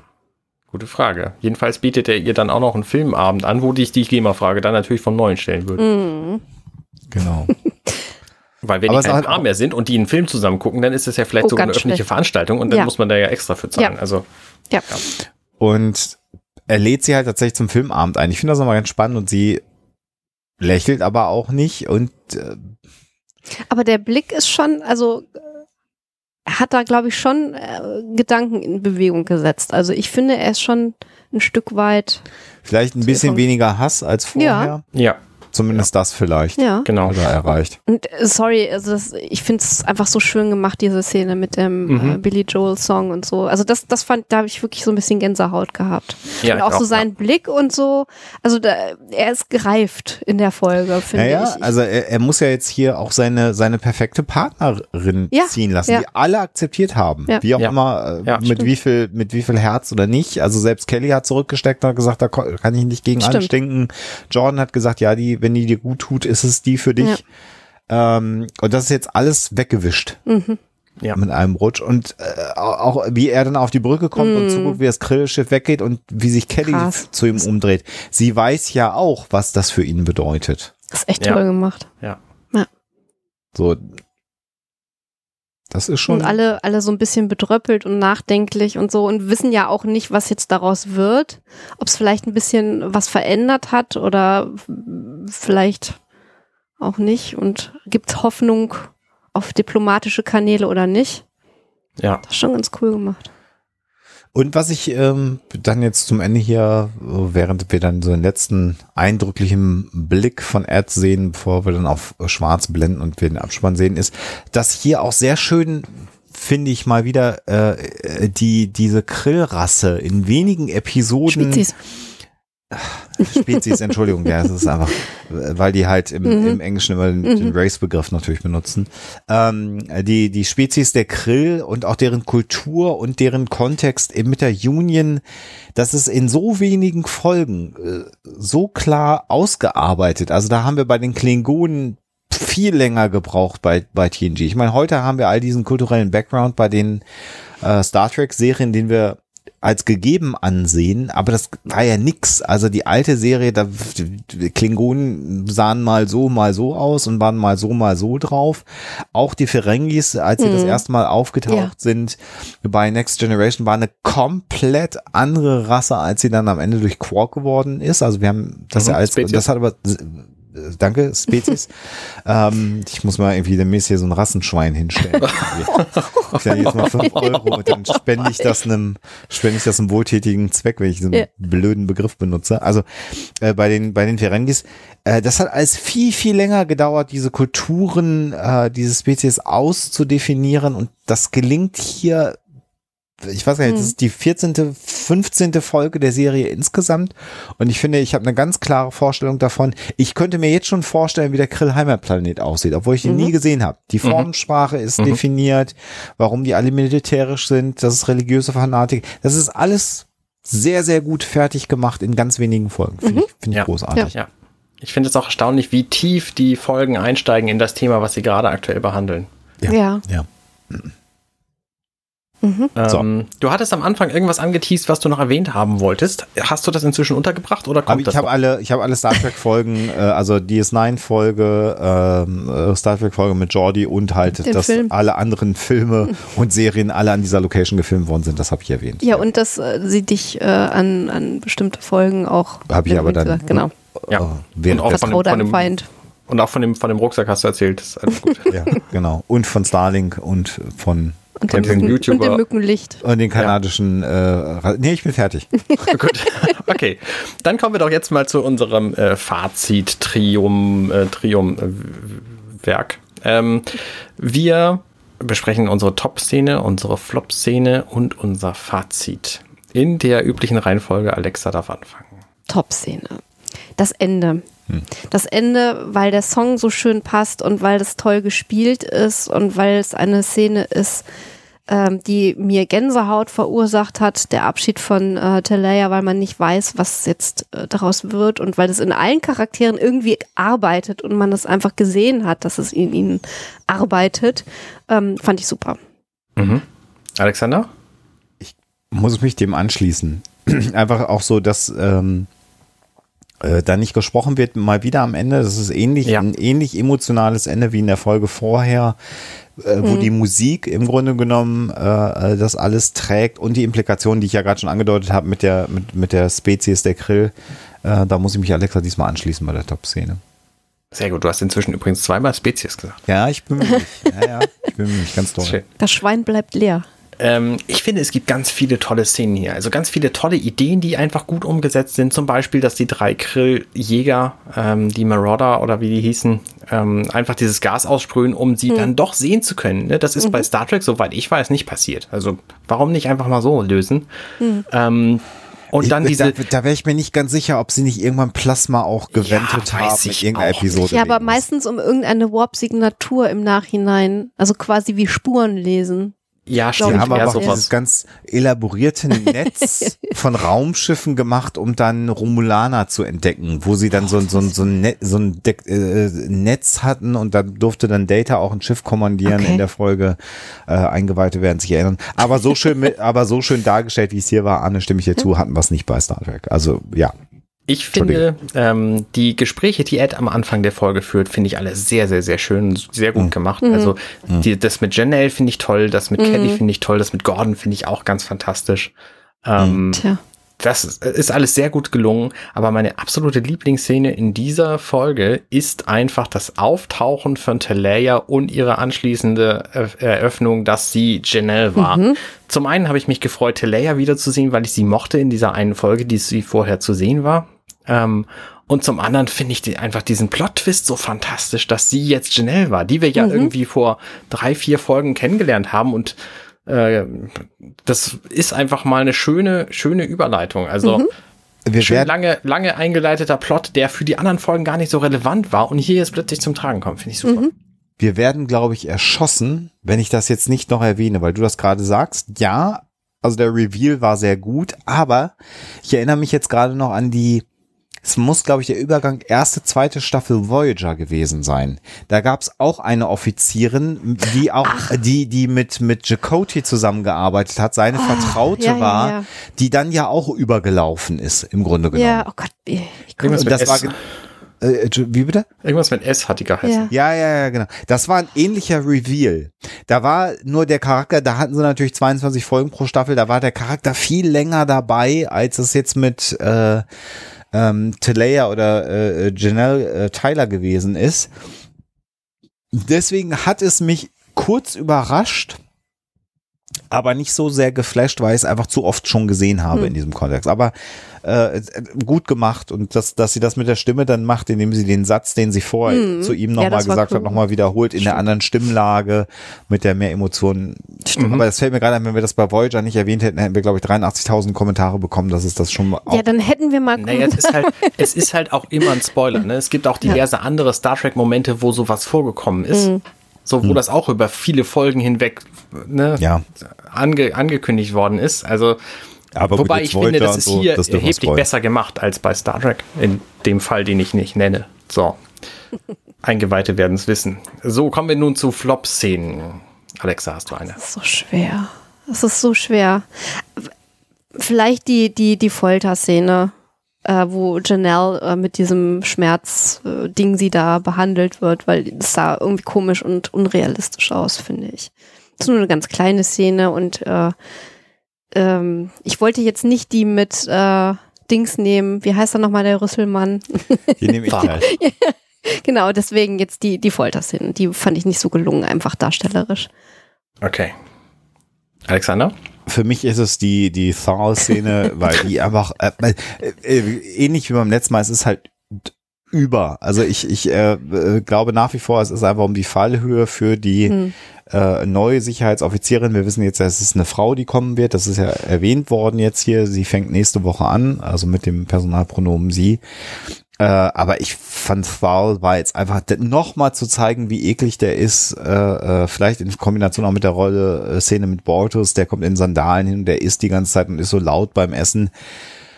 Der ist sowieso schon unsympathisch, der Charakter, und ihn jetzt nochmal zu haben, nochmal unsympathischer zu machen, um ihn dann das Spoiler ich jetzt nie wieder zu erwähnen. Es gibt eine neue Sicherheitsoffizierin und dann sind alle zufrieden. Das war für mich überflüssig. Ja, man hätte, man wollte jetzt zeigen, dass Ed entspannt ist, aber diese mit dem verschwitzten T-Shirt auf die Brücke kommen Szene, also da passiert viel auf dem Schiff, aber dass einer ohne Uniform auf die Brücke kommt, es geht darum, ob sie ihre Softdrinks trinken dürfen. Das war in der ersten Folge ja da ein heißes Thema, aber irgendwie das, das passt als hier nicht als jemand, der Sicherheitschef ist. Also die, die haben ja auch ein Personalauswahlverfahren. Das ist einfach gut. Mhm. Fand ich, das, das ist, einfach, das ist einfach doof. Ja. Äh, und das hat mich genervt hier, dass der mhm. da so blöd. Ja, okay. Mir ist tatsächlich noch eine Top-Szenen-Kandidatin eingefallen. Oh. Ähm, ich finde die Szene mit Gordon bei Claire einfach ganz fantastisch. Ja. So, die habe ich gerade gerade auf dem Plan das gehabt. Stimmt. Ähm, und an Flop-Szenen habe ich tatsächlich auch die gesamte Folge gefällt mir insgesamt so gut, dass ich da Schwierigkeiten habe, was zu finden. Es gibt nur diese zwei Physik-Dinge, die mich tatsächlich mhm. so ein bisschen stören. Das ja. eine ist dieses, ähm, dieses Rettungskapselschiff, das so einen Unsinn anstellt. Ja, ja. Und das andere gut. ist einfach diese Uneinheitlichkeit, was einfach äh, die Uniform der Grill angeht und den Sonnenschutz über mhm. jetzt so eine Jacke überm Kopf oder ob das total tödlich ist. So, mhm. das, das ist halt, was mich so plotmäßig ein bisschen stört. Ansonsten habe ich tatsächlich mhm. auch nichts auszusetzen. Mhm. Ja. Ja, und warum die Helme nicht mehr da sind. Aber das, ja, wenn du das genau. nicht erwähnt hast, der Alexa, äh, wenn mir das auch nicht, in, aber mhm. so sind ja. sie eingeführt worden, aber der Special Effekt ist wahrscheinlich zu teuer, da ständig irgendwelche Helme rein zu animieren. Naja, und sie hätte halt auch keinen Grund gehabt, dann in der Höhle zu bleiben. der ganze so. Höhlenkonflikt. Naja. Das ist halt ja. wie das Beamen bei, bei Star Trek, was immer genau dann nicht geht, wenn es ein Problem gelöst wird, dann kann man halt genau. gar nicht beamen. Genau. So, kommen wir nun zum Fazit, Alexa. Ähm, ja, mir gefällt die Folge, wie man vielleicht schon ahnt, äh, einfach super gut, weil sie einfach auch so eine tolle Mischung aus ein bisschen Grusel, Action und Feindkontakt ist mit äh, Emotionen und Leute mal ein bisschen privat sehen. Ähm, die Charaktere haben alle total viel Herz. Ähm, auch auch den, den Gordon-Plot finde ich einfach total nett und schön, äh, einfach in der Folge.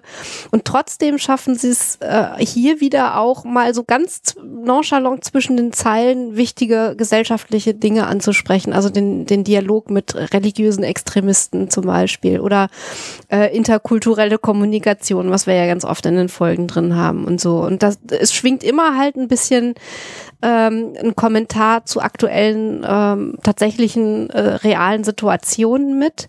Und trotzdem hat es halt so eine Leichtigkeit und äh, ist super unterhaltsam und das gefällt mir sehr gut. Ja. Alexander?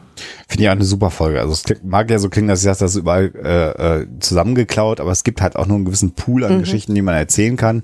All das, was in Inspiration ist, äh, ist aber sehr, sehr gut umgesetzt in sich. Die Folge ist sehr stimmig, ähm, finde ich. Und zu dem, was Alexa noch gesagt hat, ich finde auch die, das, das, das rasend schnelle Wachstum von Ed als Superkapitän äh, wird hier nochmal wieder. Also jetzt, er ist jetzt komplett in Kontrolle der Dinge, die er da äh, tut. Er lässt sie gehen und auch Kelly, die sagt, du kriegst Ärger mit der Admiralität und er sagt, nein, das ist das Richtige und das ist, wie du schon zwischendrin mal einmal gesagt hast, fast so Picard esk.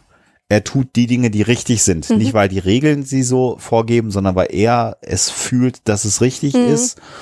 Und jetzt müssen wir halt gucken, ob es richtig war, sie gehen zu lassen, um damit sozusagen den, den Dialog zu öffnen mit den religiösen Fanatikern.